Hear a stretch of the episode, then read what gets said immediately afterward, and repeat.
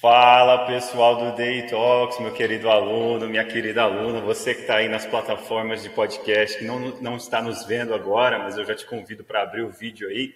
Você vai ver uma pessoa muito bacana que sabe se expressar visualmente, verbalmente, de várias formas aqui. Eu estou com a Naluz, né? É o, é o nome dela aqui agora, que ela passou a se identificar com o seu apelido, né? E virou uma parada super descolada, é uma coisa que eu quero falar muito com vocês é, sobre a sua criação de marca pessoal e várias outras coisas, né? Que eu não, eu não vou me empolgar já aqui no começo. Na Luz, muito obrigado por aceitar o convite. Foi um, aceitou assim muito rapidamente, foi muito bacana, bem espontâneo.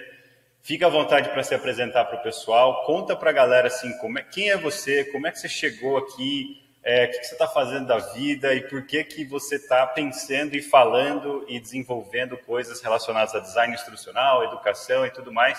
The floor is yours. Manda bala aí. Ah, eu acho muito engraçado quando alguém pede para me apresentar, porque é sempre uma experiência muito divertida, porque cada uhum. vez sai uma apresentação totalmente diferente. eu não tenho muito aquela coisa, aquele elevator pitch pronto, sabe? Uhum. Porque eu percebo que a cada dia eu consigo me apresentar de possivelmente uma forma mais eficaz, mais eficiente. É, bom, eu sou Ana Luz e eu sou um monte de coisa ao mesmo tempo. Eu sou o que eu chamo de multitrampo, então eu tenho múltiplas formações e trabalho com um monte de coisa porque eu sou um espírito inquieto e apaixonado por ter diferentes experiências. Então eu sou redatora, revisora, tradutora, cantora, compositora e agora professora, até então de uma forma muito intuitiva e empírica, e foi por isso que eu fui parar no design instrucional, porque quando eu vi, eu me toquei que eu tinha uma escola digital e eu falei, opa, peraí, acho que eu quero colocar um pouco de método nessa, nessa loucura, como diz o ditado, né? Queria trazer method to my madness, porque até então era uma coisa, como eu falei, muito intuitiva e empírica. E como virginiana que sou, senti falta de checklists e planilhas e métodos e metodologias e coisas. E aí eu descobri o, o curso da EBAC e falei, gente, foi para mim esse curso. Ele foi pensado para mim, preciso dele. E aí estamos aí na luta, né, de ter uma escola e também ser aluno ao mesmo tempo e vamos ver como que vai fluir, porque tá indo aos pouquinhos e tá sendo uma experiência muito incrível. Bacana. É, eu acho que eu estava com o eco ligado aqui. Eu acabei de mexer no meu microfone, bati a monte, devia estar um eco aqui parecendo um show de domingo, mas tudo bem, acho que arrumou agora, né? Tá bacana meu som? Tá, não, não, não tava tão forte o eco, não, tava bem. Então, beleza. é, e, e na luz, o seguinte, você falou que você é um monte de oura, várias profissões, uma pessoa claramente multicultural, multidisciplinar, ali com várias Sim. habilidades. Mas conta como é que, qual foi a primeira ali, decisão profissional, como é que você começou a se especializar, ou foi uma coisa que foi acontecendo ali é, é, meio que simultaneamente, assim, como é que foi o, o, início da sua trajetória até você chegar agora? Eu quero que você conta mais dos seus produtos atuais, né? E, depois a gente vai desenrolando outras perguntas. Mas conta lá desde o começo, assim, começou a estudar o quê, gostava do quê? Porque eu gosto muito de, de entender a história de pessoas multidisciplinares como você, uhum. porque eu dou palestra em escola pública, por exemplo, então eu lido com muita gente por aí, eu vejo uma galera assim super curiosa, hiperativa, assim como eu também, mas às vezes se perde porque não sabe onde começar, ou então Sim. começa um monte de coisa e não termina. Né? Uhum. Então, assim, e a definição de terminar é subjetiva, né? Às vezes terminar é entender o suficiente para pular para o próximo desafio, né? Uhum. Mas conta mais sobre esses pulos que você deu, como é que foi esse processo, que eu acho que vai ajudar muita gente que vai estar nos assistindo ou ouvindo a gente aí. Beleza. Então, eu comecei. É, eu sempre fui muito apaixonada por conteúdo, então eu comecei realmente buscando uma formação em que eu pudesse é, dominar a parte da criação de conteúdo no geral. Então, eu fui para a parte de é, publicidade e propaganda. Então, eu sou formada em comunicação social pela SPM, né, que tem essa ênfase em publicidade e propaganda. E lá no meio da graduação a gente pode escolher a nossa especialidade. E aí eu fui para a área de criação, em vez de ir para a área de planejamento, que é mais para o marketing, eu fui para a área de criação para me especializar na parte de conteúdo e, enfim, sempre fui apaixonada, adorava, escrevia diáriozinho, blogzinho, sabe? Eu, gente, eu sou da época do blogger, do blogspot, entendeu? Tumblr para mim já é coisa de jovem, entendeu? Nossa, eu era, é, cara, eu tenho essa cara de jovem, gente, mas eu só engano, eu tô bem conservada, eu não sou é, jovem Eu diria não. que você tinha uns 22 anos, acho que essa menina tá no meio da faculdade ainda. Ah, que fofo, nada, eu tenho 34 anos. Não parece, cara, não parece. É. Graças a Deus, tô, tô bem conservada. É, e eu acho que, no meu caso, assim, a tradução, que hoje é o meu carro-chefe, é, foi um, uma, um, um, fortunate accident, foi realmente algo que por acaso aconteceu e foi, e foi muito bem-vindo, né? É, eu sempre gostei muito de inglês e, na verdade, sempre gostei muito de idiomas em geral. Legal. E, e eu, né, desenvolvia, estudava sozinha. Eu gosto muito dessa coisa do, do autodidatismo, né, de ser um aprendiz autodirigido. Gosto muito dessa independência. Eu sinto que hoje, inclusive, um dos problemas da educação formal que a gente vê é que ela é muito pouco personalizada, enquanto cada pessoa tem um jeito muito dela de querer aprender e como que funciona para ela assimilar o conteúdo. É, a educação massiva, assim, né, produzida em massa, ela tende a ser muito padronizada e esse padrão não atende todo mundo. Hum. Então, sempre gostei muito de estudar sozinha. E idiomas, para mim, eu sempre adorei estudar e, e, e, incorporando ao meu dia a dia. E aí eu tava lá na faculdade, eu tinha um inglês avançado, que eu não usava para absolutamente nada. E tinha os colegas ali precisando de uma tradução de um artigo que eles iam usar num trabalho, tradução do, do, do abstract do, do, trabalho de conclusão de curso. E comecei a trabalhar assim, né? Meio que quebrando galho para os colegas e cobrando valores mais simbólicos. Até que eu percebi que eu achava aquilo muito divertido, porque era relativamente fácil para mim, porque eu já tinha o conhecimento do inglês. É, e aí eu resolvi que eu queria me profissionalizar nisso. E na época, 15 anos atrás, né? É, não tinha nem faculdade de tradução. Você tinha que fazer quatro anos de letras e depois se especializar na tradução, sendo que eu já estava na comunicação social, eu não tinha intenção de trocar, porque eu realmente gostava dessa parte. É, e eu sempre. Eu, não, eu tenho muito, muito dó de desperdiçar conhecimento, porque eu tenho essa ideia de que o conhecimento ele só é desperdiçado se você não usar, porque de fato todo conhecimento vai ser útil para você em algum momento. Sim. Então eu não queria largar a faculdade porque eu pensava, pô, mas isso está super relacionado com o que eu gosto. E trabalhar com tradução e ao mesmo tempo continuar estudando redação publicitária, redação, redação persuasiva, isso vai me ajudar na tradução, porque são coisas relacionadas, né? Como eu falo no Instagram, questão das profissões vizinhas. Uma agrega a outra. Então eu não quis largar, continuei na faculdade, trabalhei com isso, inclusive, fui redatora, passei por todos os, todas as fases aí do trabalho normal, né? Estagiária, trainee, efetiva, enfim. Vi que detestava CLT, que não era para mim.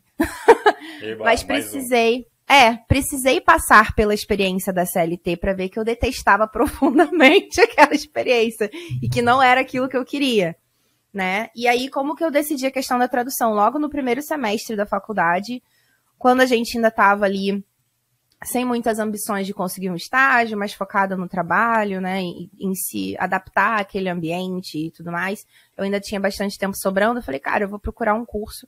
Encontrei um, um módulo profissionalizante que tinha num curso de inglês é, e fui fazer. E aí me tornei, em, tipo, quatro, cinco meses, se não me engano, em menos de um semestre, tradutora certificada é, por esse curso. E daí, nem sei se hoje em dia ainda existe esse negócio, mas na época foi, é, foi no IBEU, um módulo de tradução que fazia parte da formação de professores do IBEU. E aí você podia fazer as aulas individuais, em vez de fazer a formação inteira e virar professor, você podia fazer as aulas individuais. E aí eu fiz a aula de tradução, me tornei tradutora certificada, comecei a trabalhar com isso. Aí depois que eu terminei a faculdade, eu vi que eu estava gostando mais de traduzir do que outras coisas que eu, que eu tinha sido capacitada para fazer.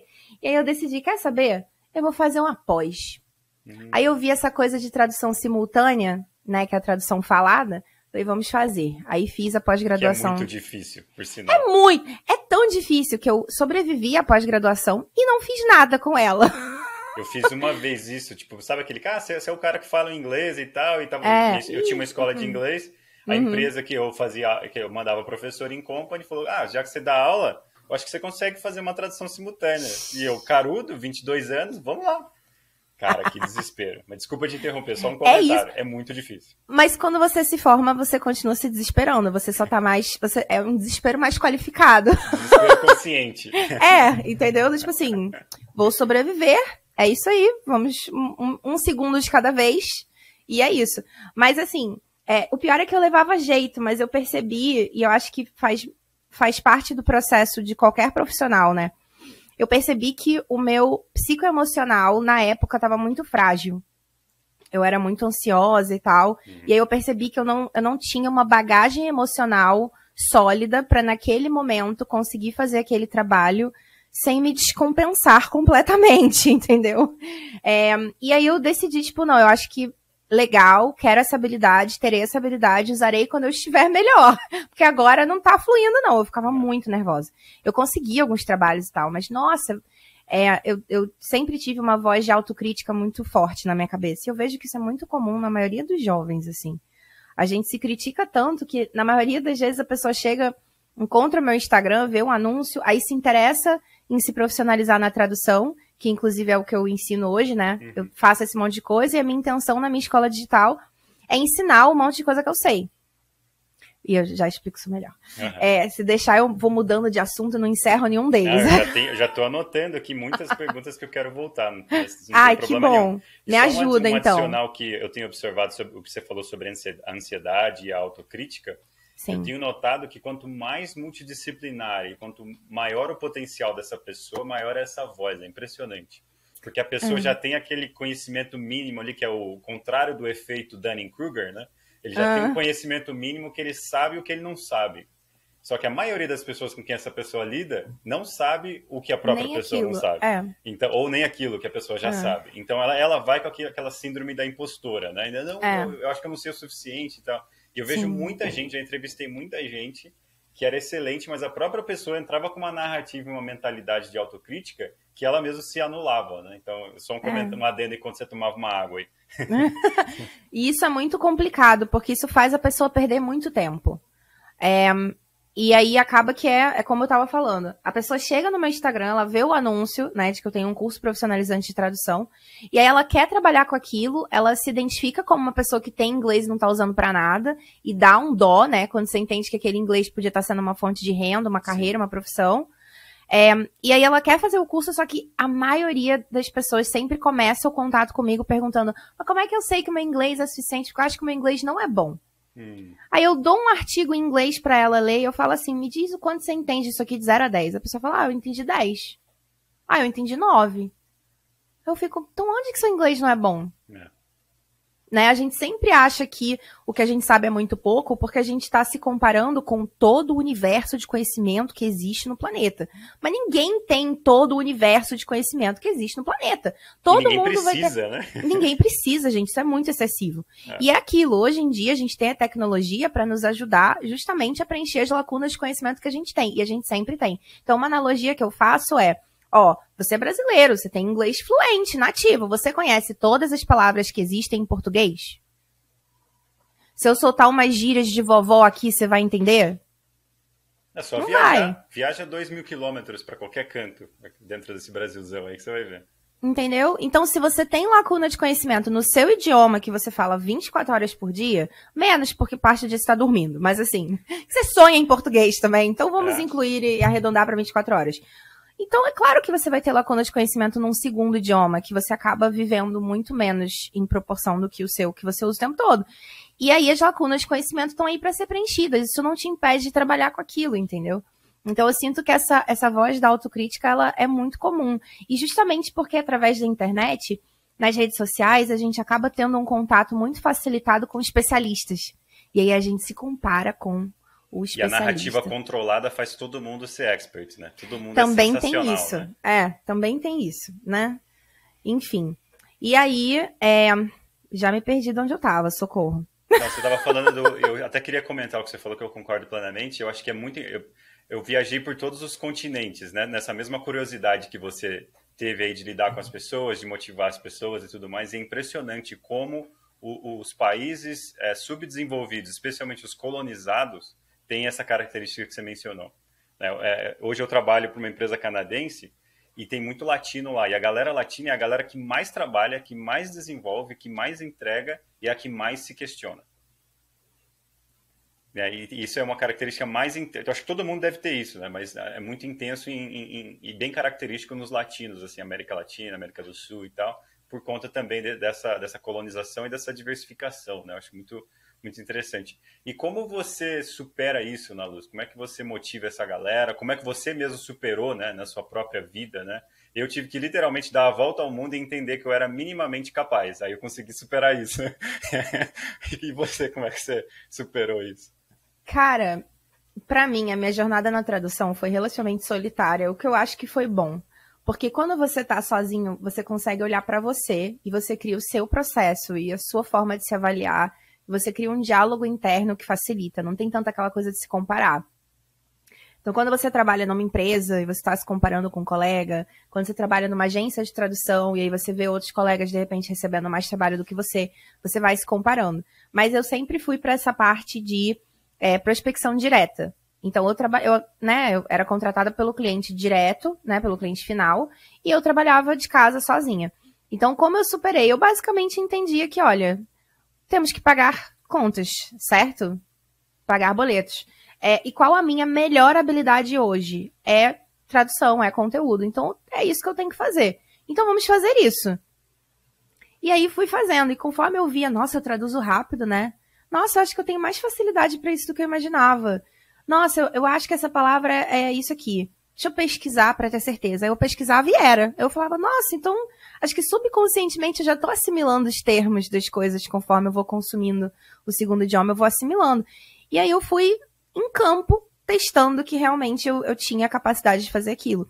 E quanto mais você faz, mais você acredita na sua capacidade, porque vai somando a, a, equação do tempo, né? Você vai entendendo que nessa equação tem o elemento do tempo. E você fica, nossa, não, pô, tô fazendo isso há cinco anos, pô, não. Então, ruim não deve ser, porque cinco anos eu tô pagando as contas, então devo estar tá entregando Muito um bom legal. resultado. Tem Aí daqui uma, a pouco, uma, 10 uma anos. Uma amostra grande, né? Uma amostra de sucesso legal. Aí daqui a pouco eu tô há 15 anos fazendo isso. E é muito engraçado, porque a pessoa vê meu anúncio e fala assim: como é que você faz isso há 15 anos? Você começou com 10? e é exatamente isso. Quanto mais você faz, melhor você fica naquilo. E é por isso que eu acho uma pena realmente. A pessoa se enrola para começar a fazer algo que ela já poderia estar fazendo. E que se ela começasse, se ela tivesse começado no primeiro momento em que ela poderia ter começado, ela já estaria muito mais confiante. Teria Só que ela enrolou. Muito, né? ela se enrolou tanto, né? Ela se rebaixou tanto, ela duvidou tanto de si mesma, que ela perdeu uma cacetada de tempo que hoje já podia ser bagagem. Exato. E ela desperdiçou. Esperando pra ficar perfeito, é. né? Eu, eu, vejo muito isso na luz, na, na, molecada que, tipo assim, coloca na cabeça, sei lá, eu, eu vim de uma família bem humilde, né? Então eu, eu trabalho com projetos de famílias é, bem humildes também. A molecada fala: eu vou provar pro meu pai que eu sou capaz e eu vou passar no ITA. Mas por que, que você quer passar no ITA? Não, para provar para o mundo que dá, que eu sou pobre, mas eu vou virar e tal. Beleza, mas vai estudar e depois do ITA vai fazer o quê? Não sei, eu só quero mostrar que dá para passar no ITA. Sabe, tipo, uns negócios muito distantes, assim, sabe? Tipo, o que, que uhum. você quer? Eu não sei, mas eu vou passar no ITA para mostrar que dá. E, é. e, esses objetivos muito distantes, né, fazem com que você não, não, não crie ali a bagagem ou resolva os problemas imediatos, né? Se você nasce numa família uhum. com situação complicada ou nasce sem muita grana, a primeira coisa, é o que você falou, a primeira coisa que você tem que resolver é o quê? Preciso de grana. Né? Dá uma olhada ao redor, que, que eu, eu, eu, sempre falo isso para molecada, se eu moro perto do porto, muito provavelmente eu preciso aprender uma habilidade portuária ali para me desenvolver e depois tocar o que eu quero fazer, né? tocar uhum. o barco com o que eu quero fazer. E, e, o pessoal tem muita dificuldade com isso, né? Então, tirando esse aspecto do, da grana, da, da, necessidade de pagar o boleto, de realmente, assim, que, que, é uma coisa que as gerações mais antigas tinham muito intrínseca, né? Tipo, ou eu como, uhum. Né? Eu estava até ouvindo um podcast sobre ansiedade, né? Não é que a gente tem mais ansiedade hoje, mas é que antigamente o pessoal tinha, mas tinha que comer, né? Tinha que trabalhar, tinha que fazer as uhum. coisas. Então, hoje tem mais espaço para para você é, é, sentir essa ansiedade, ou expor essa ansiedade, ou falar dela, o que não, não, não, minimiza o efeito, né? Mas, tirando esse aspecto da grana, vamos supor que é um jovem que tem condições bacanas, que tem uma situação ali estável, mas ele precisa procurar por essas coisas que o desafiem, né, que, que realmente façam ele se desenvolver, criar essa bagagem e tudo mais. Como que você pensaria que alguém poderia fazer isso? Qual seria a sua sugestão assim de busca para é, é, um, um, início rápido ou simplesmente tentar algo ao invés de ficar pensando em grandes objetivos, né? De entrar no ITA ou uhum. grandes objetivos de eu vou lançar um produto, mas quando o site estiver perfeito, quando os vídeos estiverem perfeitos, quando a narrativa estiver lançar. perfeita. Não vai né? lançar. E, e tem, tem um, é, eu acho muito interessante que você trouxe essa coisa do boleto, né? Que foi o que me motivou também. Tipo, eu sou formado em TI, eu, eu, eu, comecei a trabalhar em TI, não curti trabalhar com programação, com TI, essas coisas, e, e, comecei a dar aula de inglês porque eu tinha inglês bom, porque assim como você, eu gostava de, de idiomas, né? Uhum. E tipo, eu não achei que eu ia ser pro, é, professor de, de, inglês por muito tempo, né? Ou professor de TI, que eu fui também por muito tempo, eu acabei gostando tanto que eu abri uma escola de inglês. E aí o negócio foi se desenvolvendo, e essa escola não existe uhum. mais. mas uhum. teve uma baita bagagem. Essa escola pagou pelas minhas viagens pelo mundo. Cumpriu e, e, o papel dela, né? Cumpriu o papel dela. E eu, eu não consigo é, é, efetivamente expressar esse conceito que você acabou de trazer muito legal do boleto, né? Ou de simplesmente vai lá e fazer, para uhum. essa molecada, né? Como é que você tentaria falar disso com jovens ou com pessoal que talvez não seja jovem, mas está ali travado, trabalhando no seu CLT, mas tem vários sonhos e várias ideias? Então, eu gosto de trazer um pouco de pragmatismo para esse processo, porque eu sinto que é, é uma coisa muito filosófica, né? E a gente consegue se perder muito no, Foi na o conversa que eu acabei de sobre... fazer aqui em três minutos, né? Não, não, não é, não é nesse sentido da sua fala. Na verdade, eu não achei que você se perdeu. Eu achei muito boa a sua fala. Eu tô falando a gente, quando a gente vai, quando a gente olha para dentro e fica, mas do que que eu gosto? Mas do que que eu não gosto? Mas será que o que que eu vou fazer? É, é uma, uma investigação que não tem fim. Então, eu tento trazer um pouco de pragmatismo para isso, porque senão a gente se perde na areia movediça do que, que eu gosto, e quanto mais coisa você descobre que você gosta, mais parece que você. Ué, então eu não gosto de nada? Eu gosto de tudo? Será que eu sou perdido? E aí você começa a reproduzir as crenças limitantes da sociedade, de que se você gosta de tudo, você não gosta de nada, que se você é, não sabe, você não sabe o que você quer fazer, você é um perdido, que é falta de foco, que você não é comprometido, e nada disso é realidade. Hum. É só porque a gente está ali é, perdido numa busca que é muito ampla, que é muito eterna. E aí, o que, que eu, né, como que eu trago pragmatismo para esse, esse processo? Três coisas. O que, que você tem facilidade? O que, que te dá prazer fazer, que você se diverte fazendo, que você acha agradável? E aqui a gente pode entrar no, no conceito do flow, né? Porque às vezes esse prazer pode ser só essa aquela leveza do estar fazendo algo, você se perde fazendo aquilo, quando você vê passaram as horas que você tinha que fazer, e aí foi muito leve e agradável fazer. Então, isso conta como esse segundo item também. É, e o que, que dá dinheiro, que, né? É. Não dá pra. Não é verdade? Viver de missão e paixões e tal não paga conta. Então a gente tem que lembrar que a gente vive numa sociedade capitalista e tem que ter dinheiro com aquilo que a gente está fazendo. Então olho para essas três coisas. O que, que você tem facilidade em fazer? O que, que te agrada de fato fazer? E o que, que você consegue de fato monetizar? E aí, por que, que eu peguei o inglês, né, é, como foco para isso? Porque na maioria dos casos a pessoa já tem o inglês assim, relativamente intermediário para avançado, já dá para fazer alguma coisa com aquilo. Então já dá para começar pelo inglês. E aí, por que, que eu falo do começar? É como você falou, às vezes a pessoa quer fazer todo o planejamento de carreira dela, assim, pra vida. Ah, porque eu vou passar no ITA, Aí, às vezes, a pessoa nem sabe o que ela vai fazer depois, mas eu acho que é pior ainda quando a pessoa acha que sabe o que ela vai fazer depois. Porque ela, vou passar no ITA, depois eu vou trabalhar com não sei o quê, e eu vou para aquela empresa, e depois eu quero ser professor, e depois eu quero não sei o que lá, e eu vou me aposentar ganhando não sei quanto. E vou ter filho com 36. E vou casar com não sei quanto, e ter X filhos, e não sei o quê. E aí, a pessoa esquece de uma coisa que acontece durante esse planejamento e que cai por terra, faz cair por terra o planejamento, que é a vida. A vida acontece. Uhum. Quando você faz o planejamento considerando o Ana Luz de agora, considerando o Alan de agora, é um planejamento que te agrada agora. Daqui a dois anos pode não ter nada a ver mais com você. Cinco anos pode não ter mais nada a ver com você. Parece viável agora, mas eu não sei o que vai acontecer amanhã, né?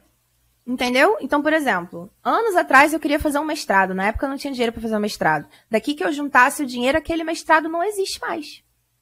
A faculdade descontinuou aquele curso e aí. Olha só. E eu tava super apegada a fazer aquele mestrado. Então, por isso que eu falo muito do agora. Se quer fazer um negócio, o negócio ele tá aqui, palpável agora, dá teu jeito de fazer agora. Porque amanhã você pode não querer mais fazer, pode não ter mais sentido, pode não ter mais demanda no mercado para você fazer aquilo, ou aquele curso pode não existir mais. Então, quando a gente se planeja muito para o futuro, a gente esquece que o futuro está totalmente é, imprevisível ali. Como é que você vai planejar para uma coisa que é imprevisível? Que no meio do caminho pode mudar 15 vezes. Então, eu sempre falo, em vez de você querer planejar toda a sua carreira, planeja o hoje. Olha pro agora, literalmente o agora, porque a única coisa que você consegue controlar é o agora. E aí a pessoa pensa, ah, mas é, eu tenho inglês, mas eu não sei se eu quero trabalhar com isso. Tá tudo bem. Você pode começar com isso para você já, né, construir, dar o seu primeiro passo profissional agora. Já fazer seu dinheirinho agora. Já de repente, né, jovens que não têm mesada, querem um dinheirinho para levar mozão na, na pizzaria. Coisas básicas às vezes, né? Que às vezes um job de tradução. Né? É, às vezes um job de tradução já paga a mesada da pessoa. Hum. Ou então pessoas que querem realmente contribuir em casa e qualquer dinheiro já ajudaria.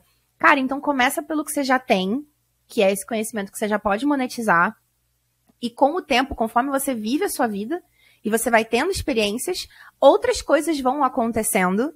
E, e aí, principalmente, é, é, esse viés que eu falo da, das profissões vizinhas é muito interessante, porque às vezes você começa experimentando a tradução e aí você vê que foi legal, mas mas acho que eu gostaria mais de dar aula. Então, ah, eu acho que eu gostaria mais de, de ser redator, ser copywriter. E você já estava trabalhando com conteúdo, traduzindo. Então, você já tem um, meio que, já tá com o pé para dentro, uhum. sabe? E você vai é, migrando de uma área para outra, e aí você tem a chance de conhecer várias experiências, né, várias oportunidades, até que você encontra aquela que eu não quero outra. Eu tô bem aqui. Até o dia que, de repente, você vai querer outra. Porque vai nada vai ser eterno. Pessoas também, né?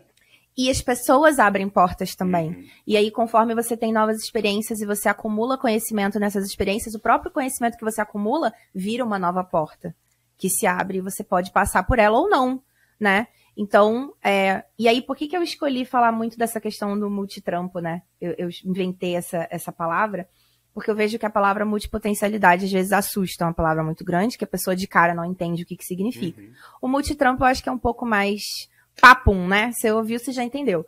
É, porque a pessoa entende que uma porta vocacional, você tem que passar por uma porta por vez.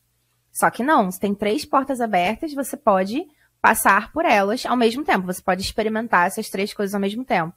É, e você pode escolher dessas três coisas a que você mais gostou, ou duas que você mais gostou, ou continuar com as três. Então é o que eu faço.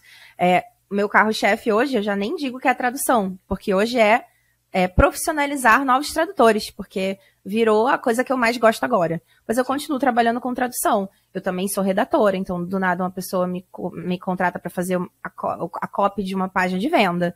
Ou então é, uma pessoa que me contratou para fazer uma música para um filme, porque eu também sou cantora e compositora. A, a, oportunidade vai aparecendo, a gente vai vivendo aquela experiência.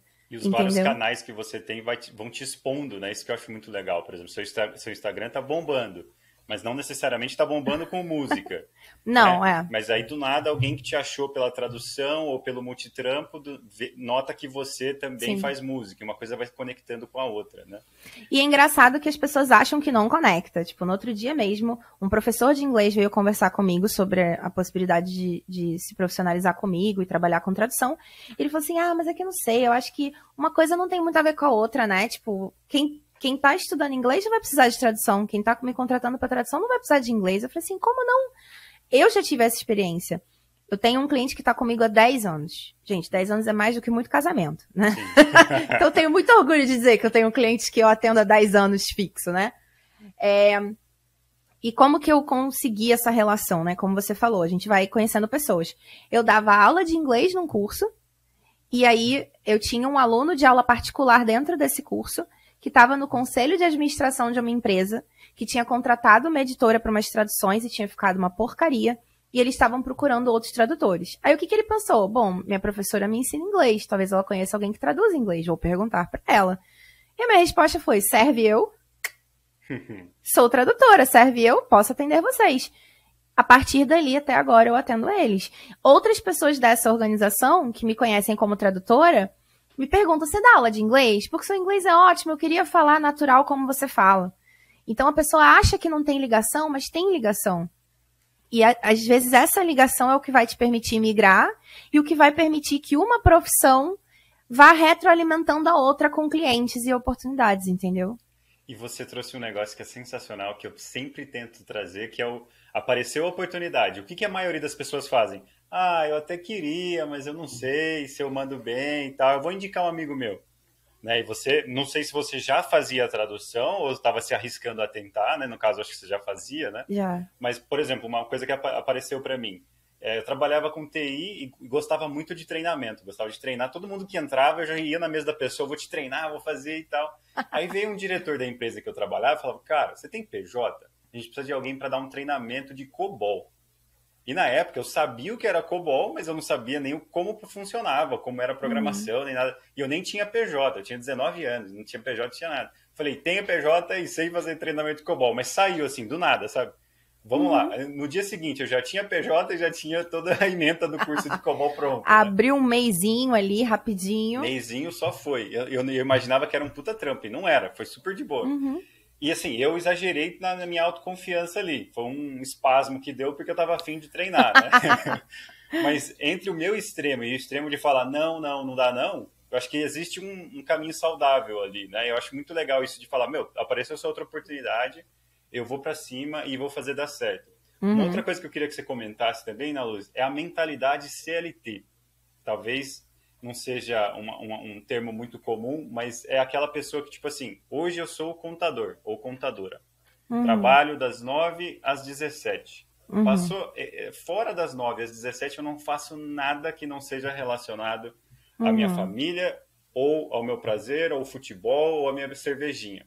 Então eu chamo isso muito de mentalidade CLT, né? E tem a mentalidade nova agora, que é a mentalidade PJ, que a galera, tipo, de segunda a quarta, talvez eu arrebente de trabalhar, quinta e sexta eu fico mais de boa e estendo o meu final de semana, ou a semana inteira eu arrebento de trabalhar e na semana seguinte fico mais de boa. A pessoa uhum. consegue fazer essa autogestão do seu tempo, da demanda e de quanto ela vai trabalhar, né? Eu conheço gente hoje que está trabalhando em, sei lá, seis diferentes projetos bem grandes e uhum. consegue fazer essa, essa autogestão e a gestão de, desses projetos, né? Como você enxerga essa mentalidade CLT mais rígida também com essa limitação da pessoa não começar um projeto porque tem medo de não dar conta, né? E se você já passou por isso e como potencialmente as pessoas poderiam contornar isso? Então, eu vejo a mentalidade CLT como uma mentalidade muito de rótulo, né? De caixinha. Você se identifica como aquilo e é aquilo. E você fecha os olhos para outras coisas que você poderia estar tá fazendo. O que é uma grande pena, porque na maioria dos casos, a pessoa tem alguma proposta, ela teve uma ideia, ela teve uma ideia de negócio, ela tem algum conhecimento que não é aquilo que ela trabalha no momento, mas que ela poderia compartilhar e ajudar outras pessoas. E ela deixa de fazer isso porque ela entende que não, mas eu já tenho um trabalho. Como se trabalho tivesse que ser um só e tivesse que ser né? aquele para todo sempre, né? Só que não. O trabalho, como nós, né, é algo vivo. A gente está vivo. Então, a nossa carreira, ela é tão viva quanto a gente. Então, a gente pode ter um trabalho fixo, né, o formal, o carro-chefe, o principal, e fora do trabalho, tá contribuindo de outra forma, né? Então, assim, eu não gosto, eu confesso que eu não gosto da mentalidade CLT, eu acho que ela é muito restritiva, e não é à toa que as pessoas que é, trabalham com CLT, um grupo cada vez maior não aguenta. Chega nos 30 e poucos, 40 e poucos, e chega a tomar ranço da profissão. Sendo que às vezes o problema não foi a profissão, é. foi o quanto você ficou socado naquela profissão, muitas horas do seu dia, por muitos dias da sua vida, você tomou ranço porque você enjoou daquilo. Porque você não se permitiu respiros, respiros vocacionais, né? Respiros ali no seu tempo livre, às vezes não, não com trabalho, né? Porque se você já trabalha tantas horas no dia, você não vai querer no tempo livre trabalhar mais. Mas às vezes algo que seja um hobby ou um voluntariado, como você falou, são uhum. coisas que dão, né, pra gente a chance de ter outras vivências, outras experiências. É, então, da mesma forma que quando você está enjoado de uma coisa, você para um pouquinho, você vai fazer outra coisa, depois você volta a ter tesão naquilo, meio que sente saudade, Sim. sabe? É a mesma coisa na CLT, a pessoa não tem essa oportunidade, porque todo dia ela tá ali. E aí isso gera várias questões culturais. A questão de que as pessoas odeiam domingo, já tem aquela, aquele é, Sunday Blues, né? Porque, e, e, Monday Blues, porque aí segunda a pessoa detesta é também, porque segunda, é o primeiro. Né? É, entendeu? Aí passa a semana inteira esperando o sexto, porque é sexta-feira que eu vou ser livre, mas só depois do horário comercial.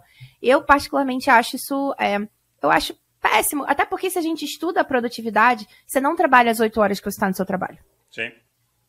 Inclusive, no outro dia eu estava traduzindo um livro. Infelizmente, eu tenho cláusulas de confidencialidade com o cliente, então eu não posso, tipo, dar detalhes do livro, detalhes, senão eu diria, né? leiam. É, mas eu estava traduzindo um livro é, que falava sobre gestão de equipe. E a pessoa, o autor do livro, estava falando, né, tudo que, que, você tem que contabilizar do tempo que a sua equipe vai gastar, né, com todas as coisas que a sua equipe vai gastar. Tempo né? E tava ali water cooler time. Hum. O tempinho do bate-papo no bebedouro. Ou seja, as empresas têm noção de que você não trabalha às 8 horas, mas elas te forçam a estar ali às 8 horas, mais a hora de almoço 9, mais o tempo de deslocamento, que aqui onde eu moro no Rio de Janeiro tudo é longe, e mais o rush, você perde aí facilmente uma, duas horas por perna de viagem, né? Ida Sim. mais. Então, assim, é, e aí, por isso que eu sempre fui muito apaixonada pela questão do trabalho remoto. Já mata ali de duas a quatro horas no seu dia que você vai ter de tempo sobrando, só porque você não vai ter que sair de casa. Então eu já gosto do trabalho remoto como uma alternativa CLT, porque já te dá tempo de vida. Tempo para você viver. Mas beleza, ainda tem a questão do horário não ser flexível. Aí agora, graças a Deus, depois da pandemia, a galera tá falando, né, sobre normalizar o trabalho remoto fora de situações pandêmicas, uhum. né, de flexibilizar a jornada de trabalho, não ter que ser oito horas, poder ser seis horas, enfim. É, Ou um por dia... entrega, né? Eu estou trabalhando agora é. por entrega. Tipo, na segunda a gente define o que, o que deve ser feito naquela semana Sim. E a gente só vai monitorando e tirando dúvidas, se comunicando. Assim, é, eu saí de, de, empresas mais rígidas que tentavam fazer o trabalho CLT até no remoto, né? E entrei uhum. nessa empresa nova agora, é, que é mais orientada à entrega. Eu fico assustado uhum. às vezes, tipo, o presidente não entra na reunião porque está andando de bike com o filho. Mas isso que é maravilhoso. É. é, era isso que eu tava torcendo, né? Que era, que era isso que eu ia falar, inclusive. Tipo, cara, que a gente chegue ao ponto do horário verdadeiramente flexível. Tudo bem que você tem que trabalhar seis horas por dia, mas que você escolha quais vão ser essas seis horas. Porque, por exemplo, eu, eu tô aqui, se, esse, se essa gravação estivesse sendo às cinco da tarde, eu ia agregar muito mais valor do que agora. Porque eu sou uma pessoa da noite. Eu começo a acordar depois do almoço. Entendeu? Então, para mim, o que, que foi minha grande paixão de trabalhar sozinha, de poder trabalhar no meu horário? Eu vou trabalhar, vou trabalhar no horário que eu sou mais produtiva. Por que, que eu vou me forçar a trabalhar de manhã, que eu vou demorar muito mais tempo para fazer aquela mesma coisa, que à noite eu faria em meia hora? Vai afetar teu humor também, né? Afeta o humor, afeta o comprometimento é, e me leva mais tempo de fazer a mesma coisa. Que se eu fizesse no horário produtivo, eu ia fazer muito mais rápido. Entendeu? Então, é, eu, eu, eu, torço que um dia o mercado de trabalho chegue a esse ponto, do tipo assim, ou ser orientado por entrega, ou que seja por expediente, mas que a pessoa possa escolher o período que para ela vai ser melhor de encaixar aquele expediente. Qual é o período que ela vai conseguir fazer aquele trabalho com mais prazer, com mais produtividade.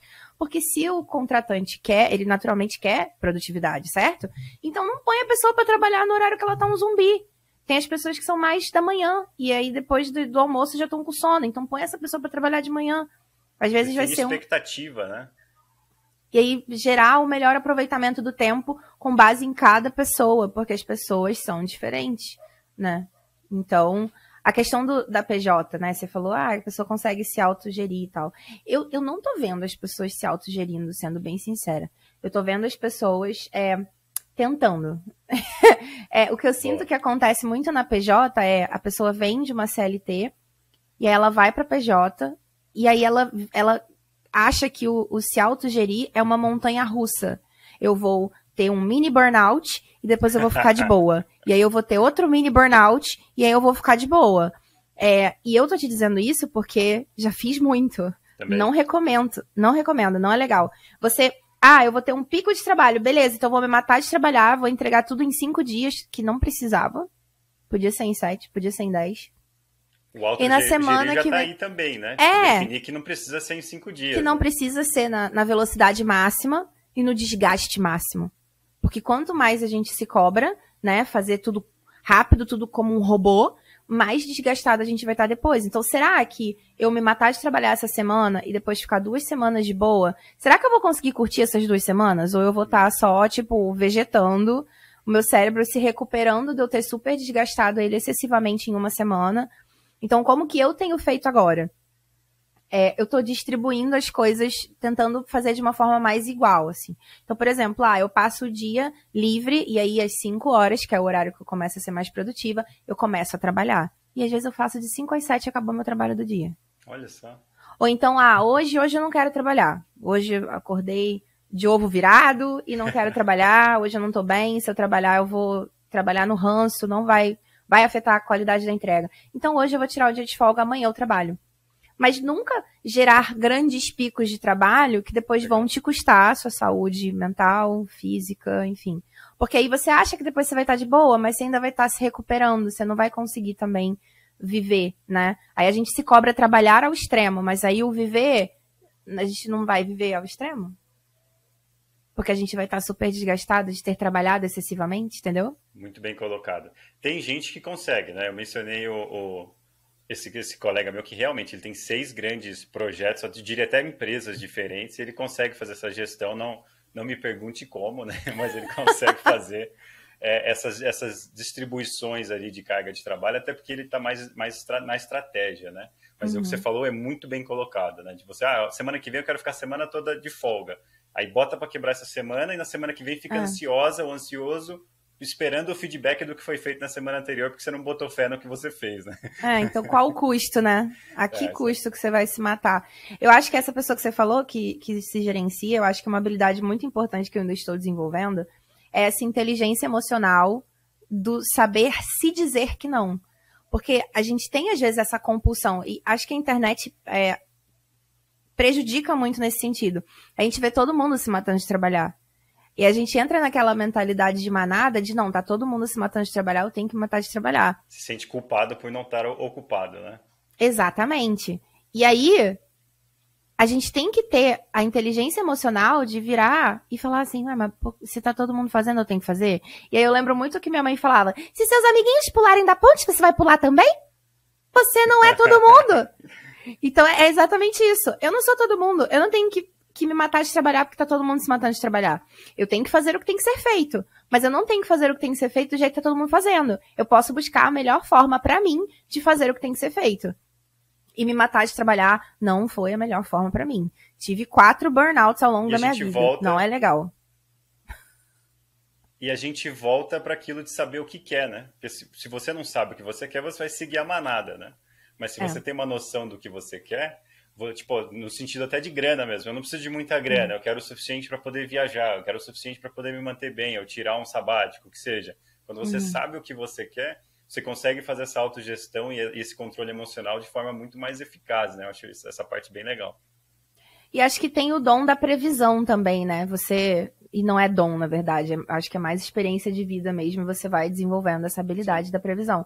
De você raciocinado, tipo assim, Bom, se eu me matar de trabalhar essa semana, semana que vem eu vou estar o pó. E aí, se surge um job semana que vem, eu não vou conseguir fazer. Então, a gente entender de gerenciar. Né? Porque aí você passa uma semana inteira fazendo dinheiro e na semana seguinte torrando dinheiro. E você ficou no zero como você começou.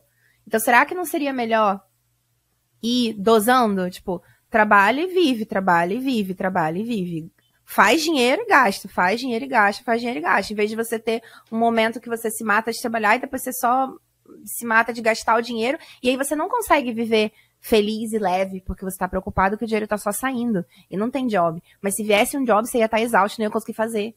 Então, por isso que eu digo, é ter essa inteligência emocional de, de avaliar, né? Qual vai ser a consequência de eu fazer dessa forma? Ah, então talvez essa consequência não seja tão legal. Vamos buscar uma outra forma, que não tenha essa consequência. e se dizer que não. Isso vem com se conhecer também, né? Tem que se conhecer é. também, né? Então, você falou de uma coisa do multitrampo, que é até a sua marca registrada, né? Seu, seu trademark, que eu achei muito legal. Que é uma coisa que eu gosto muito, eu não lembro qual livro que eu vi isso, mas que todo tema que você está aprendendo, né? Toda habilidade, todo conjunto ali de, de, conhecimentos que você vai aprendendo, chega num momento que você consegue meio que sintetizar de um para o outro, você meio que consegue fazer uma correlação do que eu aprendi. Sei lá, aprendi gestão de vendas, aí vou aprender gestão ágil, eu consigo meio que criar uma metodologia com base nos dois ali, ou associar o que eu aprendi de um para o outro, né?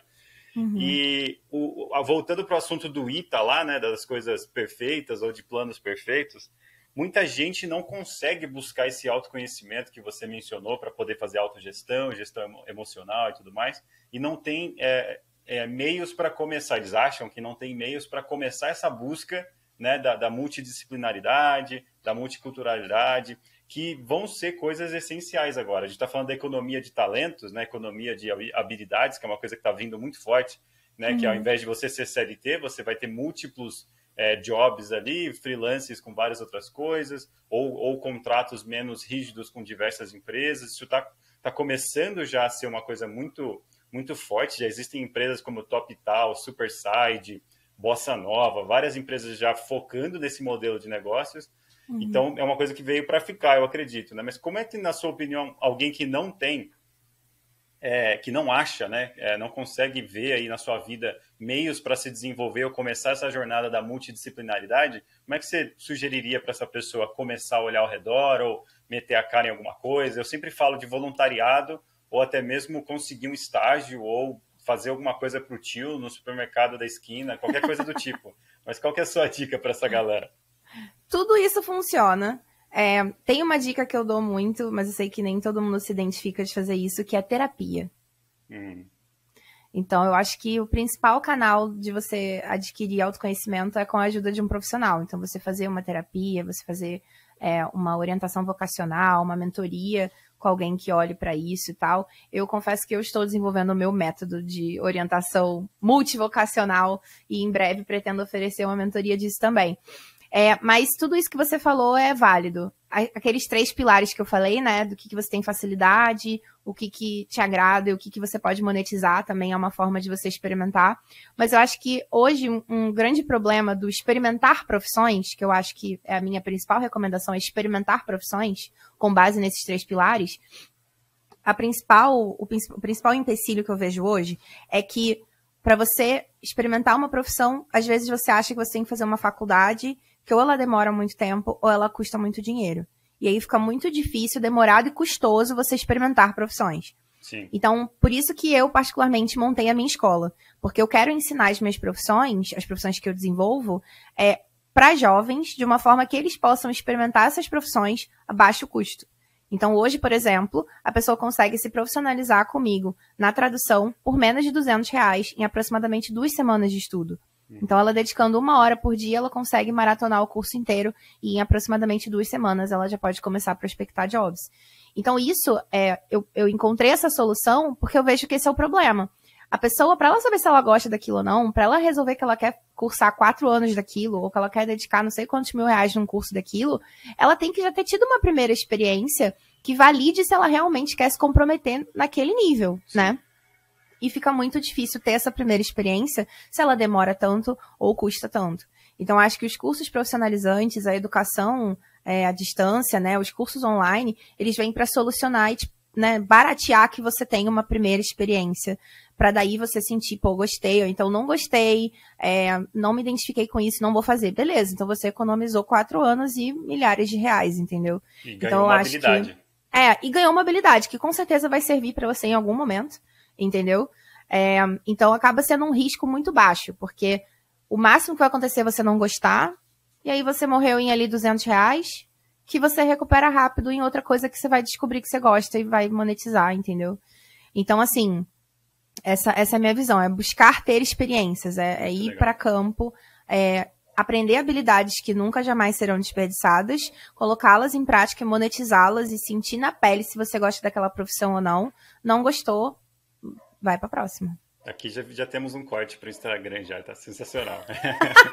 Resolvemos um problema de eras, né? A galera tava querendo as suas jornadas do herói aí, querendo é. buscar coisas no mundo, e temos uma solução, né, para quem não está se encontrando, né? É, porque é. o herói, gente, a jornada do herói, ele tá, ele tá na jornada, tá?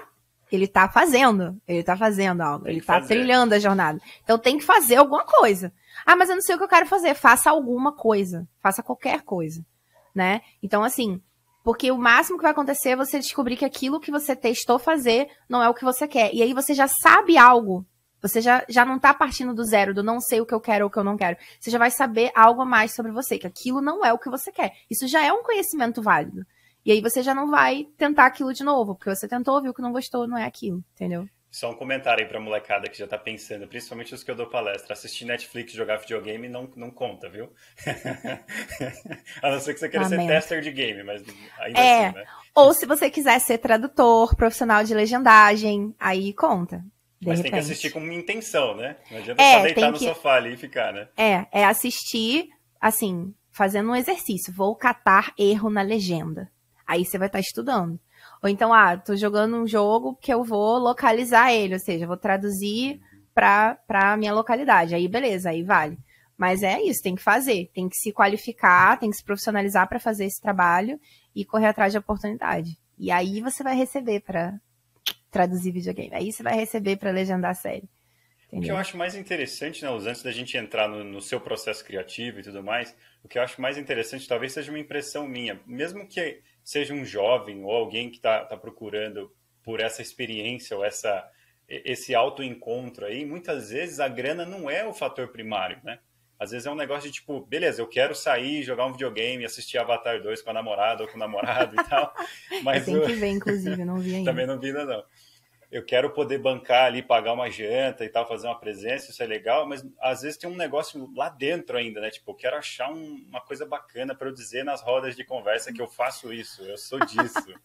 Então, uhum. é, é, interessante isso que você está trazendo, é, é, a solução de um problema muito interessante, porque pode até virar um pitch de marketing, né? Tipo, vai além da grana, né? É, é você ter esse monte de, de, de, núcleos de conversa, esse monte de, de experiência para contar, essa associação que você consegue fazer, essa correlação de diferentes temas, né? Isso, é, isso vai além da grana e no final acaba trazendo a grana de forma, de forma espontânea, né? Pelo menos Sim. tem sido é, o meu caso e o caso de algumas pessoas que eu conheço, né? Quando você foca menos só na grana, naquele desespero de não vai dar, falta 50 centavos para pagar o boleto, uhum. e você uhum. foca mais na experiência que você está descrevendo aqui, claro, tem que pensar na grana. É. Quando você nota, tipo, a grana já não é o maior dos seus problemas, já não é a sua, a sua maior preocupação. Ela acaba vindo como uma consequência natural de você estar buscando fazer algo bem feito e estar se divertindo no processo. Uhum. Porque quanto mais você faz algo que você gosta, você realmente se diverte fazendo aquilo, mais você vai ter o interesse de aprender mais sobre aquilo, ou seja, você vai ficar melhor naquilo cada vez mais. Mais você vai querer fazer com capricho, porque te agrada fazer aquilo com capricho, porque você gosta de fazer aquilo de qualquer forma. Então, também facilita que você faça mais dinheiro, porque você vai ficar cada vez melhor naquilo, vai se destacar vai fazer rápido, porque não vai ficar se enrolando para fazer aquilo, porque você gosta de fazer aquilo. Então, tudo isso contribui para que você faça mais dinheiro. Então, acaba que é mais lucrativo fazer algo que você gosta do que se forçar a fazer algo que você detesta. Com certeza. Entendeu? E, na sua opinião, assim, para a gente encerrar, que o papo está bem bacana, mas eu quero falar do seu processo criativo e mais da sua escola. Eu quero falar, focar tá. efetivamente na sua escola. É, há 10 anos atrás, eu nunca vou me esquecer, o pessoal falava: sai dessa de dar aula de inglês e de coisas de comunicação ou de dar aula, porque a inteligência artificial vai tomar conta e vai substituir. O Skype já estava traduzindo em tempo real simultaneamente, mas de forma horrível e nada subjetiva, né? E hoje, 10 anos depois, a gente não foi substituído. Existem professores, existem tradutores, é, ainda são extremamente necessários e a gente usa inteligência artificial e mecanismos tecnológicos como auxiliares nesse processo, né? Sim. Na sua opinião, assim, quais são as habilidades transcendentais, assim, as, as essenciais que uh, vão fazer com que a gente trabalhe, é, é, que não, não, seja, não sejamos substituídos pela inteligência artificial? Na sua humilde opinião, se eu estou perguntando isso para todo mundo, né? É, não, não, é uma resposta certa ou errada, mas é o que você uhum. acha, né? Porque 10 anos atrás, se eu tivesse seguido o conselho dos gurus da época, uhum. eu teria abandonado tudo que define o que eu sou hoje, que é educação, comunicação, é, é, idiomas, viagens, cultura e tudo mais, porque estavam dizendo que a inteligência artificial ia substituir tudo isso. Não uhum. aconteceu, não vai acontecer, mas algumas coisas estão sendo substituídas, né? Algumas habilidades como design, criação de imagem, criação de vídeos, é, é, legenda e diversas outras coisas já estão sendo facilitadas pela inteligência artificial. Então, quais uhum. são as habilidades que você diria para um jovem hoje, tipo, ó, isso é essencial, independente do que você vai fazer, ou isso não vai ser substituído pela tecnologia tão cedo? O que eu sinto que vai manter a gente como insubstituível é justamente o que diferencia a gente do robô, é a nossa humanidade.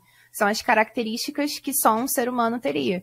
Então, é personalidade, é senso de humor, é aquela sensibilidade é, na mente, né? Que faz você entender se aquela fala tem uma ironia ou não, se aquilo é um ditado ou se é algo literal. Hum. Então, isso, pelo menos na tradução, a gente, assim, eu não posso bater o martelo de que a inteligência artificial nunca vai chegar a um nível incrível que daí talvez os tradutores é, não sejam tão necessários mais. Porém, eu não vejo isso acontecendo. Me parece muito longínquo ainda esse, esse, essa possibilidade.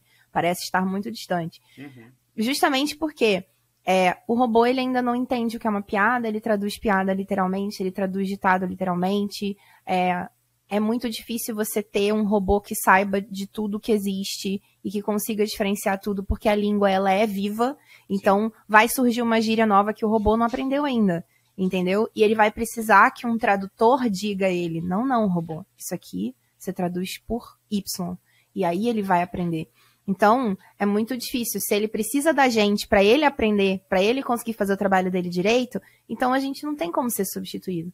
Então, eu acho que justamente o que torna a gente humano é o que vai fazer com que a gente se mantenha insubstituível mesmo. Legal, essa subjetividade, né? É. Custaria muito para treinar um modelo de inteligência artificial para que ele entendesse as gírias, sei lá, do Nordeste do Brasil, por exemplo. Então, você pega alguém de lá, é bem mais subjetivo e bem mais realista, né? Bem mais humano, né? Exatamente. Por mais que essa pessoa possa ensinar o robô, é aquilo. Daqui a seis meses o robô que ele sabe já está obsoleto. Exato. Enquanto a pessoa que estava lá ainda naquele ambiente, aprendendo as gírias novas, consumindo, consumindo os memes novos e tal, ela ainda vai conseguir fazer o trabalho. O robô já ficou para trás. É, enquanto o robô, não, a inteligência artificial não tiver um avatar e estiver vivendo no meio da gente, eu não vejo isso acontecendo tão facilmente. E ainda assim, se estiver no meio da gente, vai ter coisa que não é tão sensorial ainda para o robô, né? Então, é, ele vai ter dificuldade de captar certas coisas que a gente já sabe captar, entendeu? Show de bola. Agora sim, vamos falar da tua escola. Você está falando de um tema é, que eu sou fascinado, que eu acho muito legal. Desde pequeno, meu pai já falava que eu falava disso. Vai ter um momento que ninguém vai trabalhar numa empresa só. Eu quero trabalhar em várias empresas, que não sei o que e tal. E é, para quem não sabe, isso a gente chama de economia de talentos, que o pessoal está falando, a economia, a economia do freelancer ou a economia de habilidades, né? Tem, tem vários uhum. nomes para essa nova economia, que é o que no Brasil é mais ou menos o que a gente chama de PJ, o pejotismo, né? E não é o pejotismo, mas é o pejotismo. Uhum. E você está resolvendo um problema muito interessante, está querendo expandir a tua escola para esse, esse multi é, multitrampo, né? O multitrampismo. É. Achei sensacional. Achei muito bacana quando eu li isso no seu Instagram. E galera, você que está assistindo isso, é, tente entender mais sobre o tema, sobre essa solução e vá conhecer mesmo a, a, a proposta né, que a Ana Luz está fazendo, porque é sensacional. O Instagram dela é muito divertido, dá vontade de Obrigada. ver, é informativo. Você vai no store. Acabei de ouvir o story aqui enquanto a gente deu uma pausa stories informativos, ela consegue coletar dados da galera perguntando se a pessoa sabe ou não sabe da, das coisas e tal. Então, assim, eu quero que você conte muito mais que você puder, tudo que você puder sobre a sua escola, como começou, é, qual que é a sua estratégia de marketing, como você chegou a essa estratégia, essa estratégia não, né? Essa operacionalização dessa ideia do marketing e, e quais são suas dicas para quem tem esse tipo de ideia assim parecida. Tem muita gente que tem curso de música, curso de matemática, tem, tem professor de química que está fazendo o curso da EBAC, que tem assim um material completíssimo, tem lá 100 horas de cursos de, de para química, para professor de química e tudo mais, e o cara não mexe nisso porque ele não sabe como começar ou tem medo de começar. Tô falando para você mesmo aí, não vou falar teu nome não. Tá? o cara tem medo Pessoa, de começar. Ó, recebeu o recado, hein? Recebeu, recebeu. o recado o cara tem medo de começar e, sei lá, criar uma reputação errada ou a imagem que não era ideal, que ele não gostaria e tal. Então, como que você lidou com tudo isso e como é que você chegou numa coisa que eu considero muito bem sucedida e que vai crescer muito mais ainda? E eu até eu quero colaborar com isso tudo. Conta pra galera. Ah, bem. então, é, é engraçado, porque o que eu fiz eu não recomendo. Eu fiz para agora poder dizer não façam. Uhum. eu enrolei oito anos eu já tenho essa ideia de, de falar de, de multipotencialidade, né? Usando essa, essa questão do multitrampo, é, há muitos anos. Eu já faço isso, há, tipo, desde sempre. Uhum. Eu acho que os três primeiros anos da minha carreira eu tentei me encaixar no mercado de trabalho tradicional. Então eu já tenho uns 12 anos que eu faço o que eu quero. E oito anos. Não, eu acho que oito anos não, já tem uns 10, eu acho. Que eu realmente me mantenho, tipo, é, 100% como multitrampo, né? Sem ter uma outra coisa fixa e usando outros trabalhos no tempo livre. Tipo, não, hoje em dia eu realmente vivo disso. É, já tem 10 anos. Então, assim, eu sinto que eu há muito tempo quero falar desse assunto e há muito tempo eu quero ensinar, mas eu tava muito presa na síndrome do impostor e eu tava muito nessa do, ai, mas não sei. Será? E o que eu sinto que foi pior nessa experiência foi ver outras pessoas falando. Outras pessoas entrando nessa área. E eu, tipo, putz, podia ser eu. Ai, podia, eu podia ter sido a primeira. E aí hoje tem um monte de gente falando disso. Ainda não tem tanto monte assim, são poucas pessoas. Mas e o que que eu percebi, né? Quando eu vi que eu tava oito anos me enrolando para fazer isso, eu virei e falei assim: chega, nunca vai estar tá pronto. Tem oito anos. Quantos anos mais eu vou ter que esperar para sentir que não, agora eu estou verdadeiramente capacitada? Então eu sinto que a pessoa demora para realmente se jogar no que ela quer fazer por vários aspectos 100% psicoemocionais. Síndrome do impostor é só da sua cabeça, tá só na sua emoção. Vai ter sempre alguém, não importa o mais expert, credenciado, com uma parede cheia de diplomas que você seja. Vai ter alguém que vai dizer que, ai, falou, falou porcaria, não tem nada a ver. É. Não sei se pode falar palavrão aqui, então vou me censurar, é. porque eu sou meio desbocada. Não, não, falou bobagem. Falou bobagem, discordo, você não sabe de nada. Vai ter alguém que vai falar isso. Vai ter hater, entendeu? Porque não é uma questão de você. Não é uma questão da pessoa que você é e do que você está falando. É uma questão estatística. No planeta existem essas pessoas. Não dá pra então você todo vai, mundo, né? Você vai esbarrar com elas em algum momento. Eu confesso que o meu medo era hater. O meu principal medo era hater, era essa coisa da pessoa desafiar o que eu tava falando e como que eu poderia provar pra pessoa que era aquilo mesmo. E aí eu percebi que a pessoa que desafia, ela não quer que você prove você vai dar a prova e ela, vai falar. atenção, né? É, é, entendeu? Então, assim, entendam, certas coisas são estatísticas. Não importa quanto tempo você espere, a estatística ela vai continuar acontecendo. Você vai esbarrar com pessoas babacas, você vai esbarrar com hater, você, isso vai acontecer, porque a internet ela facilita né, o, o acesso da gente a outras pessoas que a gente não teria acesso, e fora da nossa bolha, o que impera é a estatística, gente. Infelizmente é isso. É. É, agora, claro, buscar qualificação para ensinar da melhor forma e fazer o que, o que precisa ser feito para transmitir o conhecimento. O que geralmente acontece é que você já tem o suficiente para começar, mas você não quer começar com o suficiente. Você quer começar com o melhor e o maior, e você nunca vai estar tá satisfeito. E às vezes você nem sabe o que é o melhor e o maior, né? Tá esperando pela definição ainda. Então vai parecer para sempre que não é o suficiente é. e você vai ter deixado de ajudar inúmeras pessoas e vai ter deixado de conhecer pessoas, vai ter deixado de viver experiências e vai ter deixado de fazer muitos dinheiros porque você estava esperando não sei o quê, que talvez não, não seja necessário e não exista e não venha. Então, é, a minha escola foi assim, quando eu vi que eu já tinha perdido muito tempo, quando eu notei quantos anos eu tinha perdido, porque você vai vivendo a sua vida. Um belo dia você pensa, é verdade, quando que eu pensei inicialmente em falar sobre isso? Aí você lembra no calendário, caraca, tem oito anos. Chega, vamos, vamos fazer, vamos fazer, bora, bora, bora, bora. É isso. É, é a mesma coisa quando você vai pular na piscina e você tá com medo da água ser gelada. Uhum. Você pode botar o dedinho, ficar esperando o dedinho se acostumar, aí daqui a pouco põe o pezinho. Aí espera o pezinho acostumar, aí daqui a pouco põe a perna. Pode! Ou você pode se tacar na piscina. Os dois formatos levam ao mesmo resultado, que é você tá dentro da jossa da piscina, que é o que a gente quer, certo? Então, vá aos pouquinhos ou se taca de uma vez, mas vá. Isso é importante. O que não pode é ser a pessoa que tá com medo até de pôr o dedinho, que, que tá ali, e tá todo mundo na piscina se divertindo e se refrescando, e você ali fora morrendo de calor, querendo estar tá na piscina. Então só vai, seja aos pouquinhos, respeitando o seu tempo, ou se joga de uma vez. Mas faça o que tem que ser feito, faz o que você quer fazer, faz o que mexe com o seu coração. Porque tem pessoas precisando do conteúdo que você tem, e que você tá deixando de compartilhar por noia da sua cabeça. Então, vai melhorando na prática, né? Enquanto tá lá, exato. você já vai melhorando e vai recebendo feedback e tudo mais. E uma coisa que você falou que eu acho muito interessante é as pessoas ficam procurando. Você até falou isso para mim também, né? Mas a gente vai falar disso depois. As pessoas ficam procurando pelo método perfeito. E uma coisa que eu admirei hum. muito no seu trabalho é você não entrou no curso da EBAC e depois fez o que você queria fazer. Você fez o que você queria fazer, provavelmente aprendeu bastante, deve ter algum feedback ou, ou uma auto-percepção que precisa de coisas adicionais e foi buscar o curso da EBAC.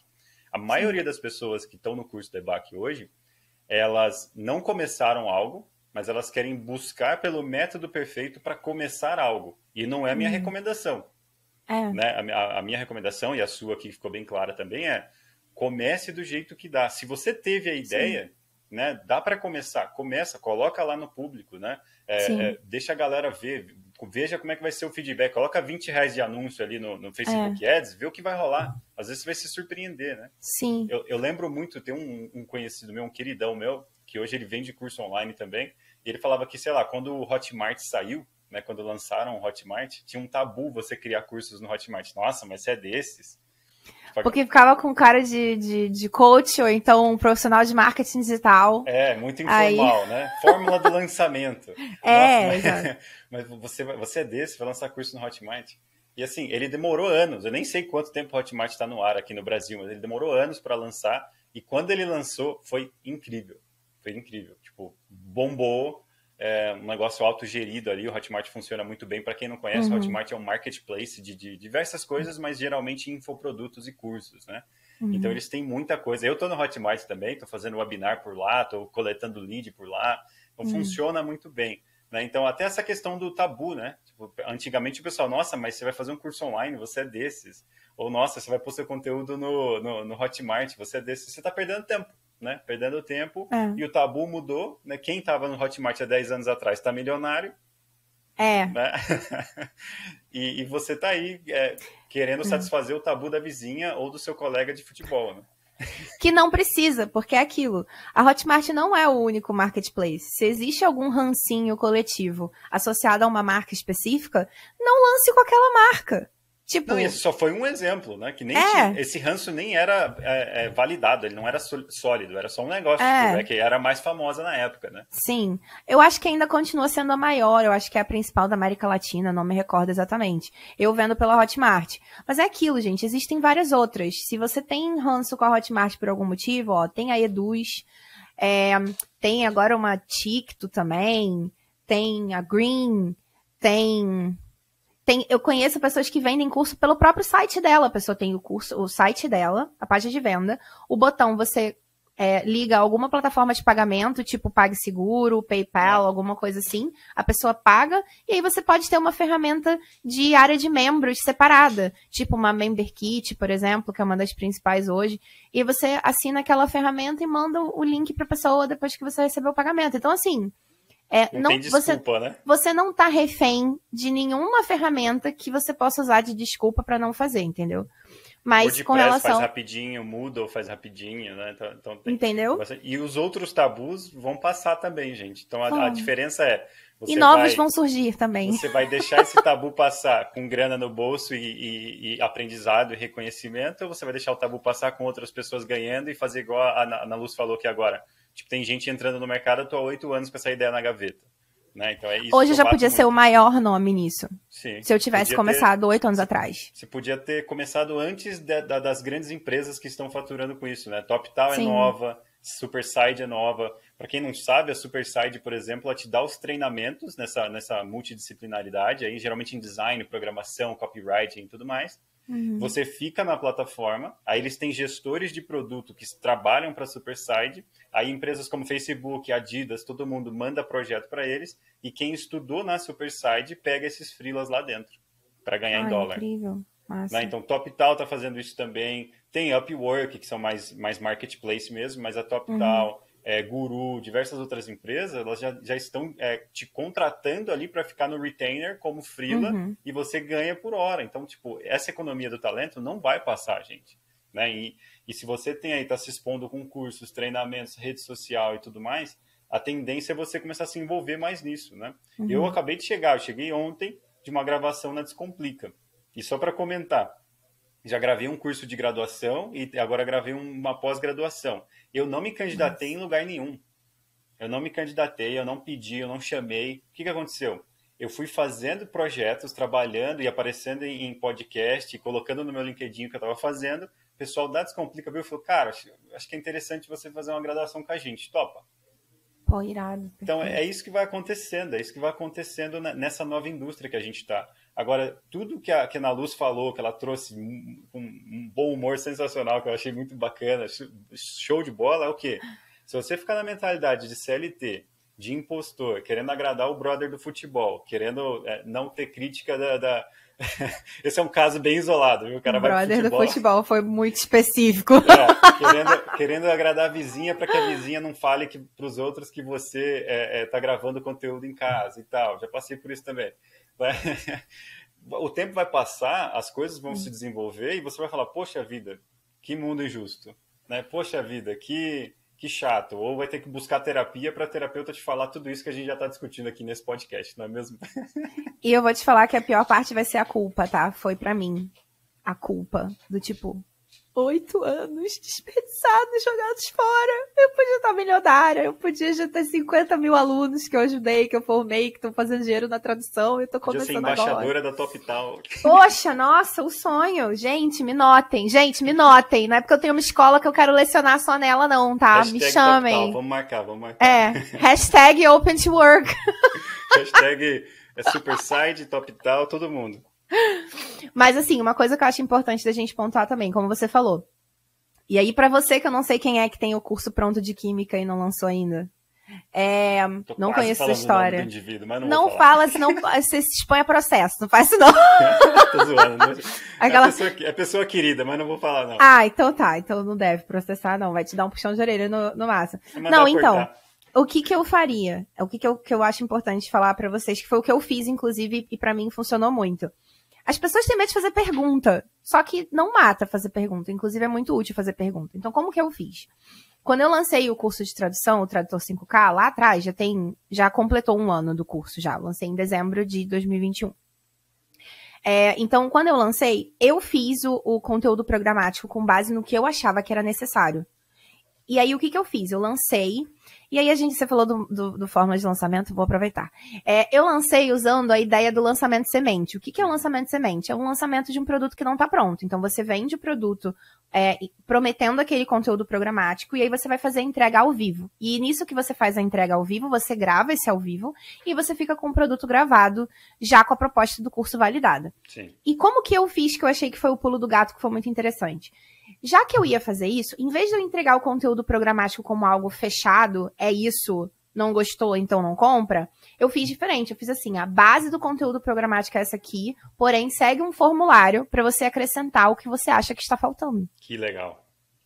Então, a primeira turma de qualquer curso meu é uma turma que está meio que criando o curso junto comigo porque eu tô meio que fazendo um focus group de alunos que querem aquele produto e eles vão ser os mais interessados em tornar aquele produto o melhor possível, porque eles são os primeiros a investir naquele curso. Então eles vão me dar todos os pitacos do que ficou faltando. Ah, e aí morre aí? Não. Porque aí a cada novo aluno que compra o seu curso e você deixa um canal aberto de feedback, ele vai te dizer o que ficou faltando. E claro, vai ter gente que acha que faltou uma receita de arroz num curso de química. Uhum. E aí, pelo amor de Deus, não cabe. Mas na maioria dos casos, o feedback que a pessoa dá, você consegue aproveitar para melhorar o seu produto. Então, o que, que eu falo na minha escola? Eu falo que os meus cursos são vivos, porque tudo é vivo, gente. A gente é vivo, o mercado é vivo, a linguagem é viva, é tudo vivo. Então não tem como um curso começar e acabar com a mesma estrutura. Ele tende a se adaptar, você tende a ir atualizando o material, os alunos te dão feedback, com isso você melhora algumas coisas, você aprende uma ferramenta nova, de repente o vídeo teria ficado melhor se eu gravasse no OBS em vez de gravar direto no Zoom, enfim. E aí você vai melhorando a qualidade daquele produto. Então, vai, lança teu curso, manda um formuláriozinho para as pessoas que comprarem, para elas dizerem o que, que elas sentem que faltou, qual aula poderia ter sido aprofundada numa aula bônus posteriormente.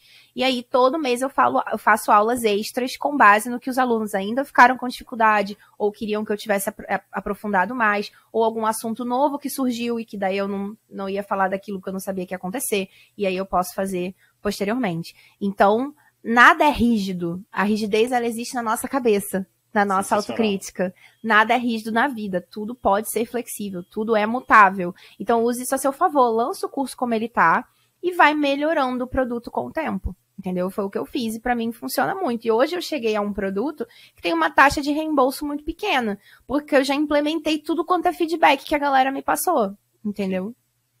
Show de bola. E não vai longe, viu? Na verdade, isso é, é uma, uma abordagem muito interessante. Por exemplo, as grandes edtechs, eu posso dizer até da EBAC, tem uma abordagem parecida. Então a gente uhum. testa hipóteses, né, lança lá. É, é, eu, eu, testava hipóteses com a EBAC, porque eu não trabalho mais com a EBAC, né, só sou professor de DI lá, parceiro do curso. Mas como é que a gente fazia quando a gente lançava curso lá e como é que eu lanço curso agora em outros, outros projetos que eu trabalho? Você testa a hipótese, faz muita pesquisa, mas não grava tudo isso para depois começar a vender né, o curso da EBAC, a gente tinha um módulo gravado quando, quando começou a vender.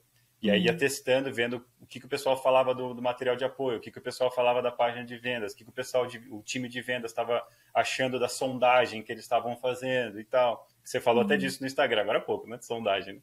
Foi sondagem que você perguntou? Prospecção. Prospecção, é. Então, é. Na, na, hora da prospecção e tal, e, e de fazer sondagem com a galera, entender como é que eu associo isso a diferentes profissões.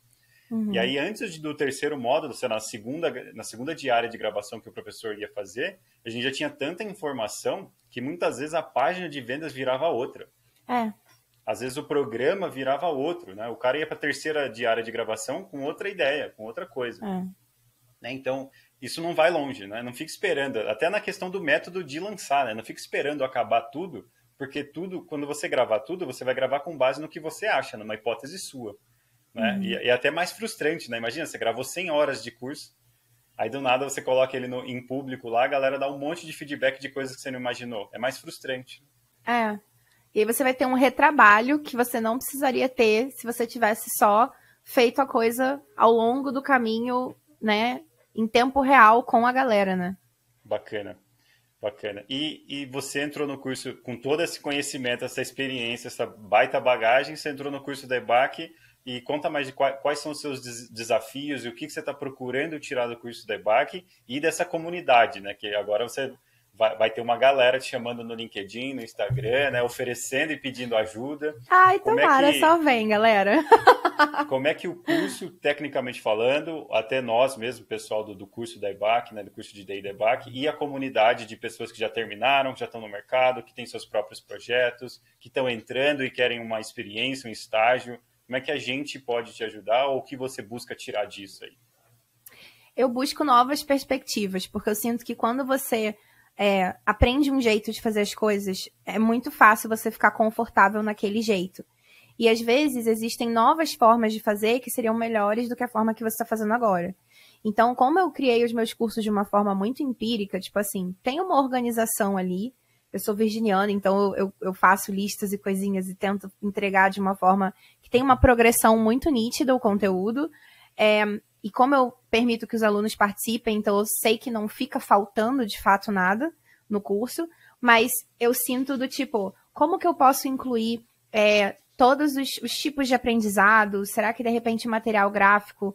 Porque como que eu faço hoje? Eu não, eu não dou material de apoio. Eu faço a aula, então eu tô ali, a minha câmera aparecendo, e eu tô falando dessa forma que eu tô falando, eu não, eu não entro na persona professora que uhum. fala palavras difíceis e explica de uma forma acadêmica, não. Eu torno o conteúdo bem acessível. E aí eu junto da câmera tem um mapa mental. Então, para a pessoa que é mais visual, que precisa estar tá lendo o conteúdo para assimilar, o mapa mental cumpre esse papel. Mas será que eu, né, que outras coisas, que outros materiais eu poderia ter? Como fazer um material de apoio? Como ter certeza que o material de apoio é, realmente vai sintetizar todo, uhum. toda a aula, entendeu? Então, o que eu, o que eu busquei nesse curso da, da EBAC, o que eu busco no design instrucional de fato, é, sim, eu sei que não vai, eu não vou criar um método tipo bulletproof que vai ser daquele jeito para sempre, vai ser sempre algo vivo e editável e que os alunos vão participar. Mas eu queria sentir que eu tinha algo mais completo, é, eu gosto do empirismo, gosto dessa coisa intuitiva, porém eu também queria trazer algo mais respaldado, algo já mais validado para o meu método, realmente ficar com uma cara mais de método, né? Então é, é isso que eu estou buscando no curso.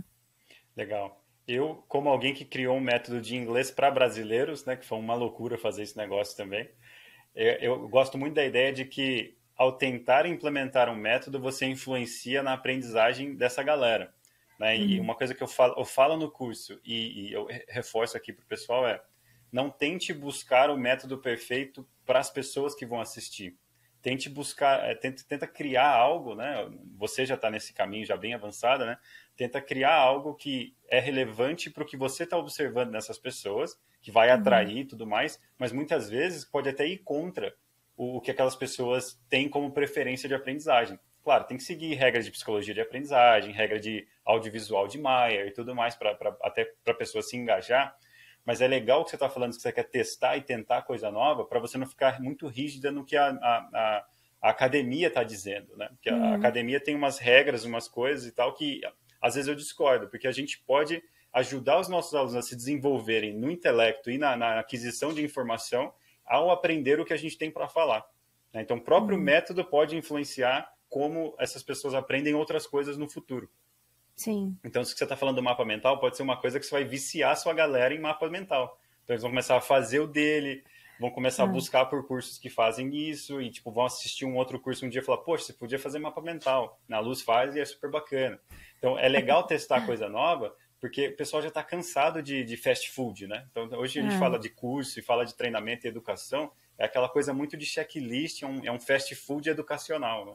Então, uhum. eu, eu, admiro muito quem está tentando. Então, assim, o que, eu, o que eu vejo, conhecendo você melhor agora, ao terminar o curso, você vai ter muitos outros dispositivos e teorias e mecanismos e conhecimentos sobre a mente humana para tentar uhum. coisa nova, mas não necessariamente se enrijecer ali em métodos que estão ali descritos. A proposta do hum. curso é essa: como eu posso entender minha persona, entender com quem eu quero falar, em que estágio da vida essa pessoa está, implementar diferentes coisas que são interessantes, mas de formas distintas, do jeito que der e do jeito que eu achar relevante, né? É. Eu, eu, é, é isso, né? É a questão da disrupção, para você não ser rígido. Então, como eu percebi que, tipo, tá, é, eu tô num momento que eu agora tenho uns quatro cursos na fila que eu quero criar. Os que eu criei já estão ali, e aí eu tava analisando as métricas, né? Do tipo, tá, então a qualidade do curso tá ok, beleza. Mas já que eu vou criar novos, deixa eu já buscar novas formas. E aí eu acho que a disrupção é muito importante, né? A pessoa ter uma mentalidade disruptiva, porque senão é muito fácil ela ficar presa no, no jeito que ela já sabe, né? E aí eu pensei, bom, eu de repente já sei ensinar, que a galera tá aprendendo, uhum. estão satisfeitos, estão fechando jobs, a coisa tá dando resultado, tá, tá, tá funcionando, show. Mas quem que pode me ensinar a ensinar diferente? Quem ensina a ensinar? Alan Dantas! Oh. Vim parar aqui, entendeu? muito legal, muito legal. E, e, e, a gente não chegou a pontuar muito na sua estratégia de marketing. Então, para encerrar o nosso papo e depois a gente fazer nossas convicções e conclusões é, finais, ali, conclusões finais, hein? Que legal. É, é, como, como foi a construção dessa sua rede social, dessa sua presença social? Eu sei que você tem um, um, uma experiência uma, uma, uma, formação em marketing e tudo mais. Como que você fez esse planejamento, que é uma grande dificuldade para muitas pessoas, né? Então, como você definiu os pilares ali, com quem você vai falar, tom de voz e tudo mais, que tipo de conteúdo você vai fazer, você tem cronograma ou não de, de, de publicação? Conta mais pra gente aí, que tá muito legal, de verdade. Ai, gente, eu fico muito realizada você falando isso. Muito obrigada. É, é engraçado porque não houve muito planejamento. Eu sinto que quando você aprende a fazer algo, é, você internaliza aquele conhecimento uhum. e aí a coisa vai fluindo sem muito esforço, sem muito calculismo, sabe? Uhum. Tipo, é, então, no meu caso, eu falo do jeito que eu falo no Instagram, nas redes sociais, porque é quem eu sou mesmo. Então eu tenho muito forte essa crença, que inclusive recomendo vocês terem também, porque só faz bem para vocês, a crença de que concorrência não existe, porque cada pessoa é única e individual. Legal. Então eu ensino tradução, tem outras três, quatro pessoas que ensinam tradução. Só que eles estão ensinando com outros, com outras pegadas. Eles têm personalidades diferentes. O tom de voz é diferente. É, um ensina só, entrega um e-book. O outro é vídeo sem material visual de texto. O outro é um curso gigante. Vai ter gente que quer um curso mais sucinto. O meu já é um curso mais sucinto, que é, é a ideia é se profissionalizar rápido e ter resultado rápido. Então eu não quero um curso de 200 horas, uhum. porque eu quero que a pessoa faça logo, né? Então eu acho que o, o, bom marketing é aquele que você é, porque senão fica difícil você sustentá-lo, entendeu? se lembrando, né? porque se você cria um personagem para você, você vai ter que ficar com o roteiro do personagem, né? Você nunca vai estar tá off-book, porque você nunca vai decorar quem aquela pessoa é, porque não é quem você é, entendeu?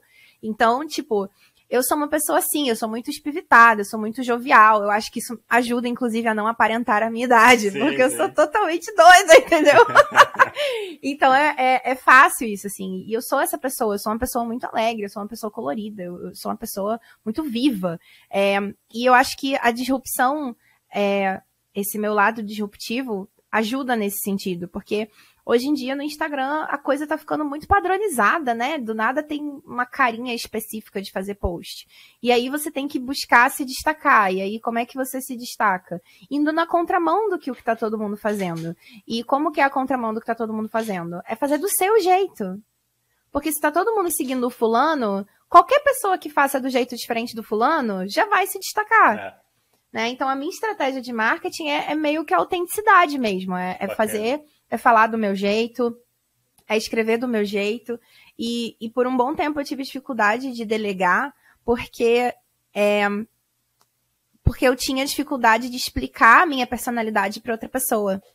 E aí foi muito interessante porque, tipo, a minha melhor amiga, que tá na minha vida há muitos anos e tá cansada de saber quem eu sou, começou a querer trabalhar como designer. E eu falei, mano, pra ela eu não vou ter que explicar, vai ser isso. Que legal. E aí agora eu tenho uma designer, porque ela já me conhece, então eu não preciso traduzir a minha essência para outra pessoa que é totalmente diferente, fazer daquele jeito. Porque o que eu vinha fazendo até então era, eu tava procurando um designer que fosse como eu, porque aí ia ser autêntico para ele também fazer aquela arte.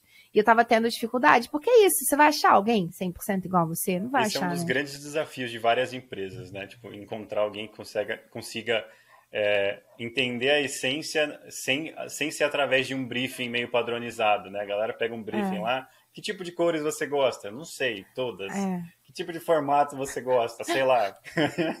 Eu brinco que designer tem um andar especialmente para vocês no céu. Porque o tanto que vocês sofrem, porque o designer é assim, o design em si é uma profissão que sofre com a falta de autoconhecimento do cliente. Porque é exatamente o que você falou, quais cores você gosta? Ah, sei lá, todas. Aí o designer faz uma coisa incrível com base, né, qualquer cor serve, se ele gosta de todas, então qualquer cor serve. Faz com as cores que ele gosta, ou sei lá, é, escolhe pela psicologia das cores e faz. Aí o cliente fala: "Ai, não gostei". Roxo não é minha cor. É, ai, não sei, não gostei. Aí você fica, ai, gente, mas não falou que gosta de tudo. Roxo é, tá dentro de tudo, entendeu? Ai, ó, é, é um sofrimento. O web designer sofre com isso também, gente. Andarzinho, ó, cobertura, assim. Eu particularmente céu pra sofrendo vocês. agora com, com algumas páginas que a gente está lançando no meu trabalho e é- eu, eu, eu sofro pelo designer. A empatia, né? A empatia. solidariedade pelo colega. É isso. Eu fico no meio entre alta gestão e o designer. né? Então, tipo, cara, desculpa, mas não é isso. É porque o gosto, né? Eu acho que profissões que trabalham com gosto pessoal têm essa tendência essa leve sofrência, assim. É, e, e aí acaba que a gente, como educadores, também tem um pouquinho dessa sofrência, porque cada um vai aprender de um jeito, né? Então, por isso que eu acho muito importante a gente é, ter um- um- uma metodologia relativamente personalizável, ou que pelo menos seja tão inclusiva que qualquer pessoa consiga encontrar ali dentro do seu curso o que ela precisa, né? Por mais que você vá implementando aos pouquinhos, não use isso de desculpa para nunca lançar seu curso. É, mas enfim, aí voltando para a estratégia de marketing, não tenho cronograma, porque eu sou uma pessoa que eu vou muito no fluxo, é, o que é um pouco perigoso, porque se você está naquela semana que você não está criativo, você não está com vontade de aparecer nos stories, você não vai aparecer, e isso é ruim para sua marca. Então eu fui buscando assim, é, eu, eu sou uma pessoa que eu penso muito assim, não tem desculpa. Quem tem que fazer o que tem que fazer, quem tá comprometido em fazer o que tem que fazer, vai arrumar uma forma. Ah, não quero fazer desse jeito, então não vou fazer. Não, você não quer fazer desse jeito, você vai buscar um outro jeito, mas vai fazer o que tem que ser feito. Que ser Então eu tô muito nessa mentalidade agora. E aí, como que eu faço? Ah, hoje eu acordei com o cabelo totalmente desgrenhado. Tô com preguiça de, de ajeitar o cabelo. É, não, o fone tá segurando o caos que tá o cabelo aqui hoje. Inclusive, eu dei esse exemplo por isso, porque hoje meu cabelo está com vida própria, meu Deus. Mas o fone, da- a gente finge, usa o fone de tiara e torce pelo melhor. É, e aí eu percebi, tipo, ah, hoje eu não tô me sentindo bem. Tipo, pra aparecer nos stories. Hoje eu não, não tô com humor lá em cima pra chegar, porque eu adoro ser líder de torcida pros seguidores, assim. Eu chego nos stories, ah, bom dia, unicórnio! Ai, a vida é linda, vamos lá, e não sei o quê. E as pessoas adoram essa energia. Só que tem dia que eu não tô nessa energia. Como é que eu vou fazer isso pro outro? E aí você busca, né, tipo, outros mecanismos. Então, ah, tem dia, inclusive os stories que, que o Alan viu lá, eu não tava. Ontem tava de noite, eu tava com a cara de zumbi, eu não ia aparecer nos stories, eu ia afugentar a galera. Aí eu peguei umas fotos bonitas, produzidas e tal, e fui fazendo uns stories mais baseados em texto mesmo Uhum. e tal. Então, eu não tenho muito esse cronograma porque eu gosto de me dar essa flexibilidade, de criar aquilo que é, com, com o que eu estou conectada no momento. E muitas vezes, quando você tem um cronograma, é difícil criar um cronograma para um conteúdo vivo, né? Porque Sim. aí do nada surge um tópico novo que tá bombando na mídia, e você vai mudar todo o seu cronograma para incluir aquilo, sabe? Então eu vou meio que, né, create as you go, tá ligado? Eu vou meio que fazendo conforme a coisa tá fluindo. Mas sim, eu tenho metas. Então, eu tenho que ter três posts na semana, no mínimo, story todo dia. É, eu me dou dois dias na semana no máximo para dar uma sumida, mas eu nunca sumo de fato, tipo assim, ah, eu sumi porque os stories de ontem ainda estão no ar, entendeu? Uhum. Então eu não tô postando nada porque ainda tem algum conteúdo lá. Mas é a partir do momento que o story dá uma expirada, né? Passaram as 24 horas, eu apareço para recomendar um post antigo, ou fazer uma pergunta, conhecer o público de alguma forma, ou já o, o que eu fiz ontem, né? Porque hoje vai ter um post de prospecção. E aí ontem, quando expiraram os stories da véspera, eu já fiz umas perguntas para já criar uma narrativa que você já deixa de mostrar o post novo, Legal. né? Então tem, tem estratégia sim, mas não tem muita rigidez, porque eu sou muito anti-rigidez. Tem é bastante engraçado. estratégia até. Tem muita gente que é, é? é, é muito solto, né? Tipo, ah, quando dá eu posto fica uma semana sem postar nada. Eu ah, mesmo, mas eu, eu fui assim, ó, né? eu fui muito assim. Quando eu, quando eu comecei o curso, é, eu fiz assim, ó. Ah, eu tenho que ter um, uns conteúdos evergreen, assim. Então eu fiz um, uns reels, assim, meio básicos de conteúdos que nunca iam ficar obsoletos e que qualquer pessoa que viesse do anúncio pro meu feed ia ter lá as informações necessárias. E de resto eu dava atendimento pela DM. A pessoa podia vir com as dúvidas, eu respondia individualmente. Isso é algo que eu faço muita questão. Eu não deleguei minha DM. Eu, talvez eu tenha que fazer isso em algum momento, não sei. Uhum. Mas eu sou a pessoa que eu gosto de, tipo, da consultoria, tá ligado? A pessoa vem, ai, porque eu não sei se meu inglês é bom o suficiente. Aí eu viro e falo, ah, não, mas olha só. Aí eu falo a mesma coisa pra pessoa que eu falei ontem pra outra pessoa. Agora que eu comecei a automatizar um pouco. Então, tipo, eu já tenho uns roteirinhos Bacana. que se a pessoa fala de X assunto, eu já sei de mandar esse roteiro para ela, e mandar esse artigo para ela ler, e mandar esse teste para ela fazer, porque aí já dá uma agilizada para mim também. É, mas quando eu comecei, era conteúdo evergreen, eu não me cobrava é, criar conteúdo direto, porque eu estava ocupada criando curso. É uma Sim. questão de você priorizar, né? Agora não, agora os cursos estão criados, eu posso me dedicar à criação de conteúdo daí. E aí eu estou fazendo isso. Mas eu tive a chance de testar, e estou aqui para comprovar para vocês, que é possível vender curso sem postar todo dia no feed. Não tem que ficar criando conteúdos incríveis. O seu carrossel não tem que ser a coisa mais linda, entendeu? Você tem que entregar é, valor e você tem que gerar conexão. E para isso pode ser nos stories. Boa parte desse um ano que eu estou vendendo meus cursos, eu estava muito mais presente nos stories, criando coisas super de fluxo, super do, que vieram do coração naquele momento e sem me preocupar com estética. E aí, ao longo do ano que eu fui vendo, ah, eu vou, vamos ter uma paleta, pelo amor de Deus, para não virar bagunça, porque antes era só roxo. Tem, você desce no meu feed, chega uma hora que é tudo roxo, fica um monocromático péssimo, assim. não funcionou. Aí eu comecei a perceber, não, tá roxo demais, vamos trazer uns contrastes aqui e tal. É, aí depois eu percebi, não, vamos fazer umas fotos profissionais, que aí no dia que eu tô me sentindo feia, eu posto a foto, não posto a minha cara, né? Então, é, acaba que os stories geram mais conexão do que o conteúdo no feed hoje. Assim, eu, eu pelo menos não posso falar isso pra como se serviço para todo mundo, mas na minha vivência eu percebi Sim. que é a conexão pelos stories, porque todo dia é conteúdo novo e a pessoa engaja e você responde em tempo real. Então isso gera uma conexão muito maior do que essas pessoas que postam um carrossel, dá um monte de comentário, a pessoa nem responde. Tipo assim, é, e se você enche ali o, o, feed de coisas, né? Aquele conteúdo, igual você falou de Evergreen, que é o conteúdo que realmente responde às perguntas frequentes, vai ficar lá embaixo, né? Tipo, é, você não vai, tem isso não também. Ter, você não vai ter tempo de planejar conteúdo excelente o tempo todo. É. Né? Então, é melhor postar menos no feed, mas postar coisa que agrega, que vai ajudar quando alguém chegar do anúncio e deixar o story do, do jeito que você mencionou, né? Uma estratégia bem é. interessante, bem bacana.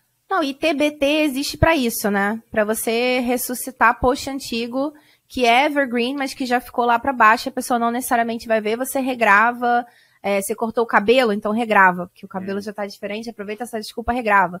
Ou então, ah, o visual não tá destoando da sua identidade visual de agora, então reposta como tá, usa o TBT, avisa que tá repostando, pra não vir o espertinho e falar assim, ai, mas Sempre tá reciclando, né? É, gente, sustentabilidade. Vale para conteúdo também. Vamos reciclar conteúdo também. Consome Ele ainda tá menos... válido, ainda tem valor, vamos falar disso de novo. Consome menos energia e processamento do meu celular, né? e aí te sobra tempo para viver, porque afinal das contas a gente tá aqui, o nosso objetivo final, que a gente às vezes não se toca, é viver. Ah, mas para que, que você quer dinheiro? Você quer viver esse dinheiro. Ah, por que, que você está se matando de trabalhar? Porque você quer reconhecimento, porque você quer sucesso, para você poder viver sua vida, poder escolher o que você quer, poder ter experiências. E aí você fica adiando essas coisas que você quer viver, porque para sua aposentadoria, enquanto isso você vai ficar, vai ser um robô, uma máquina de trabalho. Ou para uma reputação ou vai... um propósito que ninguém sabe onde está, né? Tem, tem gente romantizando essa ideia de propósito, tipo, eu já fiz muito isso também, de, tipo, ah não, o propósito, vou fazer voluntariado, vou dar palestra e tal mas tipo, tem que viver, né? Não adianta. Você pode é. gostar de fazer algo, querer devolver para a sociedade ou querer desenvolver uma carreira bacana porque é divertido resolver problema. Mas se aquilo é. vira o propósito da sua existência, uma hora vai dar problema, uma hora vai precisar de terapia. No geral, todo mundo já precisa. Não, mas assim, recomendado assim fortemente por médico, assim, né? Vai virar um ah, é. problema, né? Porque aí vira Não, problema físico, né? É, inclusive aquilo que você falou da ansiedade, né? Que você falou que já existia antes e tal. É, eu, eu acho que o motivo da gente estar tá falando muito mais de ansiedade hoje em dia é porque lá atrás, né, quando já tinha ansiedade, é, as pessoas não falavam disso, achavam que terapia era coisa de maluco, então as pessoas não buscavam autoconhecimento. Hoje em dia, glória a Deus, a gente está é, tirando esses preconceitos de saúde mental e a gente está começando a falar sobre isso e normalizando falar sobre isso. É. Então parece que agora todo mundo tem ansiedade, que a ansiedade é o mal do século. Todo mundo sempre teve ansiedade. A gente só não falava disso. As é. pessoas tinham vergonha de falar disso. As pessoas tinham vergonha de ir no psiquiatra e Era tomar remédio. fraco, né? As pessoas tinham vergonha de falar, ó, oh, não tô bem não, mano. As pessoas tinham vergonha de ter uma crise de choro no trabalho. Entendeu? O burnout ele já existia, ele só não tinha um nome. As pessoas só não tinham se tocado, que era um padrão que acontecia com várias pessoas. Então, peraí, vamos dar um nome pra isso aqui, vamos estudar isso aqui. Entendeu? Então, tipo, e por que, que as pessoas têm burnout? Por que, que as pessoas têm ansiedade? Porque elas estão num surto de trabalho, com pouco descanso, pouco respiro, pouco lazer, pouca vida. Uhum. Entendeu? Então, por isso que eu tenho batido muito nessa Esgotadas. tecla. É, é, esgot... é literalmente isso, né? É esgotamento, é estafa. Então, vai viver, pelo amor de Deus, entendeu? Então não fica se cobrando fazer post todo dia. Se você tiver uma grande equipe, aí cada um faz um post. E aí vai ter post todo dia, olha que coisa boa. Mas não se cobre, entendeu? Sim, tenha uma relação com o seu público, mas essa relação não tem que ser post todo dia. E aí a gente sai da rede social, vamos lá. A gente tem vários amigos, né? Todo mundo tem vários amigos. Você fala com todos eles todo dia? Você dá bom dia, boa tarde, boa noite, boa noite para todos os seus amigos todo santo dia? Não. Tem aquele amigo que você fala uma vez na semana. Tem um amigo que é só é só da, da época da Copa só. Que só vai pra Copa junto pros jogos da Copa e nunca nem fala depois. Ou quando entendeu? você vai pra cidade dele, né? É, aquele amigo à distância e tal, que só quando vai pra cidade dele que sai nos rolê. Então, né, é possível ter relação, manter relações com as pessoas sem ser uma coisa homeopática, que tem que cinco vezes ao dia fazer conteúdo e tem que dar um trabalho absurdo e tem que ser um design impecável. Então, por que que na rede social você se cobra esse nível, né?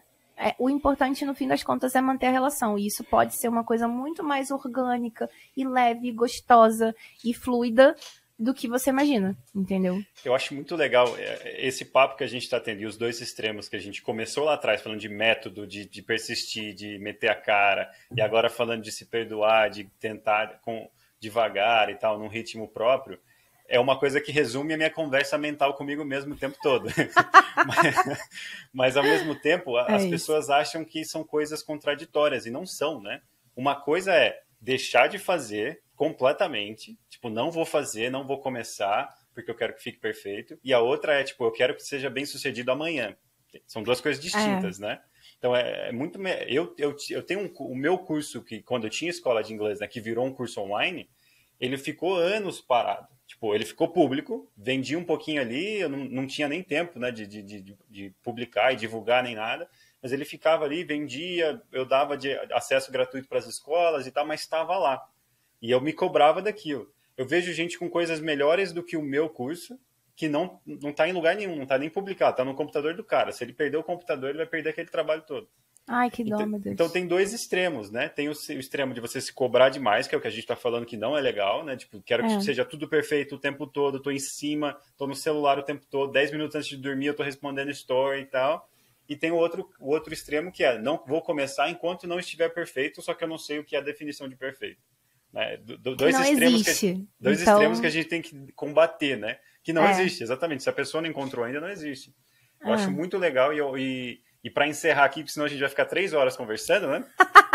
e eu descobri que eu já te tirei do, do seu momento de pré-acordar. Imagina você acordar. É, então, não, você que vai ser. Você tá notando que. Não, mas eu tô começando a pegar no tranco, você tá vendo? não, mas mandou muito bem, foi sensacional. É, eu, eu queria dizer assim que eu acho muito legal é, o, o, trabalho que você está fazendo. Eu sinceramente vou deixar registrado aqui até para eu me cobrar e te lembrar. Eu quero colaborar mais, porque eu tenho várias ideias na gaveta que eu acho que batem bem com o ecossistema que você está criando. Eu não tenho braço para manter pensar em gerir um ecossistema inteiro e eu não quero criar um negócio isolado que possivelmente vai competir com você. Eu acho que seria muito legal trabalhar junto e estimular esse ecossistema do, do multitrampo, que eu acho que é uma coisa sensacional. Essa, essa espontaneidade, subjetividade, essa, esse um desleixo carinhoso. Eu acho muito legal, porque as pessoas estão tá todo mundo desleixo do jeito mais carinhoso possível. As é. pessoas estão todo mundo tentando falar perfeitamente, num tom perfeito e chegar com persona. Eu já tive pessoas que meu podcast é um podcast bem amador, bem iniciante. Eu já tive pessoas aqui nesse papo aqui que me fizeram um briefing do que pode, do que não pode, é, como falar isso, que assunto abordar. Não fale desse assunto, não me pergunte disso, não me pergunte da minha esposa, que eu acabei de me divorciar. E, ah, e uns negócios assim, tá, tá. Que tudo bem, beleza, é bom ter limites, mas o jeito que você chegou e o jeito que você tá na rede social é, são bem parecidos, é bem genuíno. Eu admiro muito isso. Eu acho que isso com método, sem método, já, já gera um sucesso muito grande, porque hoje a gente está faltando o quê? Pessoas genuínas. As pessoas estão tentando criar um método para hackear o sistema e ficar rica logo. E você só está fazendo o seu trampo. Tipo, você está sendo você e metendo eu a cara. sendo eu, é isso. Isso é muito legal. Se eu puder dar uma dica, e é até um lembrete para mim mesmo, porque eu sou, eu sou um cara que parece meio sério, mas quem me conhece sabe que eu sou um piadista nato, que eu ainda não aprendi como colocar isso no, em público ainda, porque eu tenho medo da, da, exatamente do feedback que você está falando. Então, até me abrindo aqui, eu gostaria de ser mais como você, que eu acho que eu teria ainda mais é, é, liberdade para criar coisas. Viu? Então... Mas piada é uma delícia. Por que, que você não faz piada? Ser eu palhaço não... é uma delícia. Então, Botar sorriso na cara dos outros é uma delícia. Você está vendo o curso da EBAC, né? Do Sim. primeiro módulo, que eu parecia um professor, professor Girafales, é. bravo. Para o terceiro módulo, que eu já dei uma desenrolada, já comecei a fazer uhum. analogia, fazer piada leva tempo, né? Como eu falei, eu, eu sou essencialmente introvertido, eu tenho essa característica, eu aprendi a me virar. Mas hoje o meu grande desafio é esse, tipo, a minha própria noiva fala, como é que você é desse jeito aqui com a gente e na, na internet você é tipo, hum. e eu vejo tem gente muito muito parecida comigo. Tem gente que assim, você abre o Zoom, vai conversar com o cara, o cara é sensacional, desenrolado e tal, tem aquele problema com a câmera e tal mas aí na rede social não vai, não, não consegue, né? E uhum. eu, eu, o que você está fazendo, eu acho que deveria virar um curso por si só, dentro do, do multitrampo. Maneiro, legal, não tinha pensado nisso. É, é sem, sem dúvida. E vamos colaborar mais. E só tenho a agradecer a sua participação. Viu, ah, eu que agradeço o convite, muito obrigada. Prazer te conhecer, prazer conhecer teu trabalho. Vamos acompanhar de perto. E como é que o pessoal pode te encontrar? Fala de todas as suas redes, fala, do, faz o seu jabazão agora mesmo de cada individual produto que você tem, que está para sair. E se você quiser, o pessoal do, do curso de DI Debate gosta muito de colaborar para ter, sei lá, um tipo de reconhecimento, uma cartinha de recomendação. Está precisando uhum. de alguma coisa específica, sei lá, em design, em, em planejamento, em, em, mexer com plataforma, em gerenciar alguma coisa, talvez você encontre até um voluntário, se você disser o que você está precisando aí. Perfeito. Então, fecha com a galera aí, fala o que você quiser. Que, que, se tiver algum tema que você ainda não abordou e você quiser abordar, talvez rapidamente também, vamos encerrar uhum. com chave de ouro e como é que todo mundo pode te encontrar e como é que a gente pode te ajudar. Beleza. Bom, é, eu tendo a estar no arroba da luz em todas as redes sociais. É na luz com dois Zs no final, uhum. então ZZ no final. É, o meu trabalho principal de conteúdo hoje está no Instagram e eu estou começando no LinkedIn agora, porque eu vi o quanto é incrível, então estou trabalhando nisso mas no futuro pretendo ir pro TikTok também, que eu sei que uh, os jovens estão lá e eu adoro falar para eles. É, então é na luz em qualquer rede social. Tem o Twitch, nunca usei, mas dá luz lá também.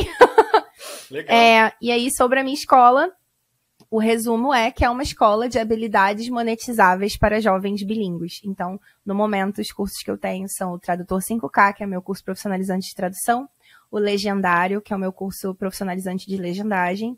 Eu tenho o meu primeiro portfólio, que é o método que te ensina a montar o seu portfólio de tradução de legendagem antes mesmo de você ter clientes. E é, o Multiprospecção, que é o meu método de prospecção para você conseguir clientes em qualquer profissão.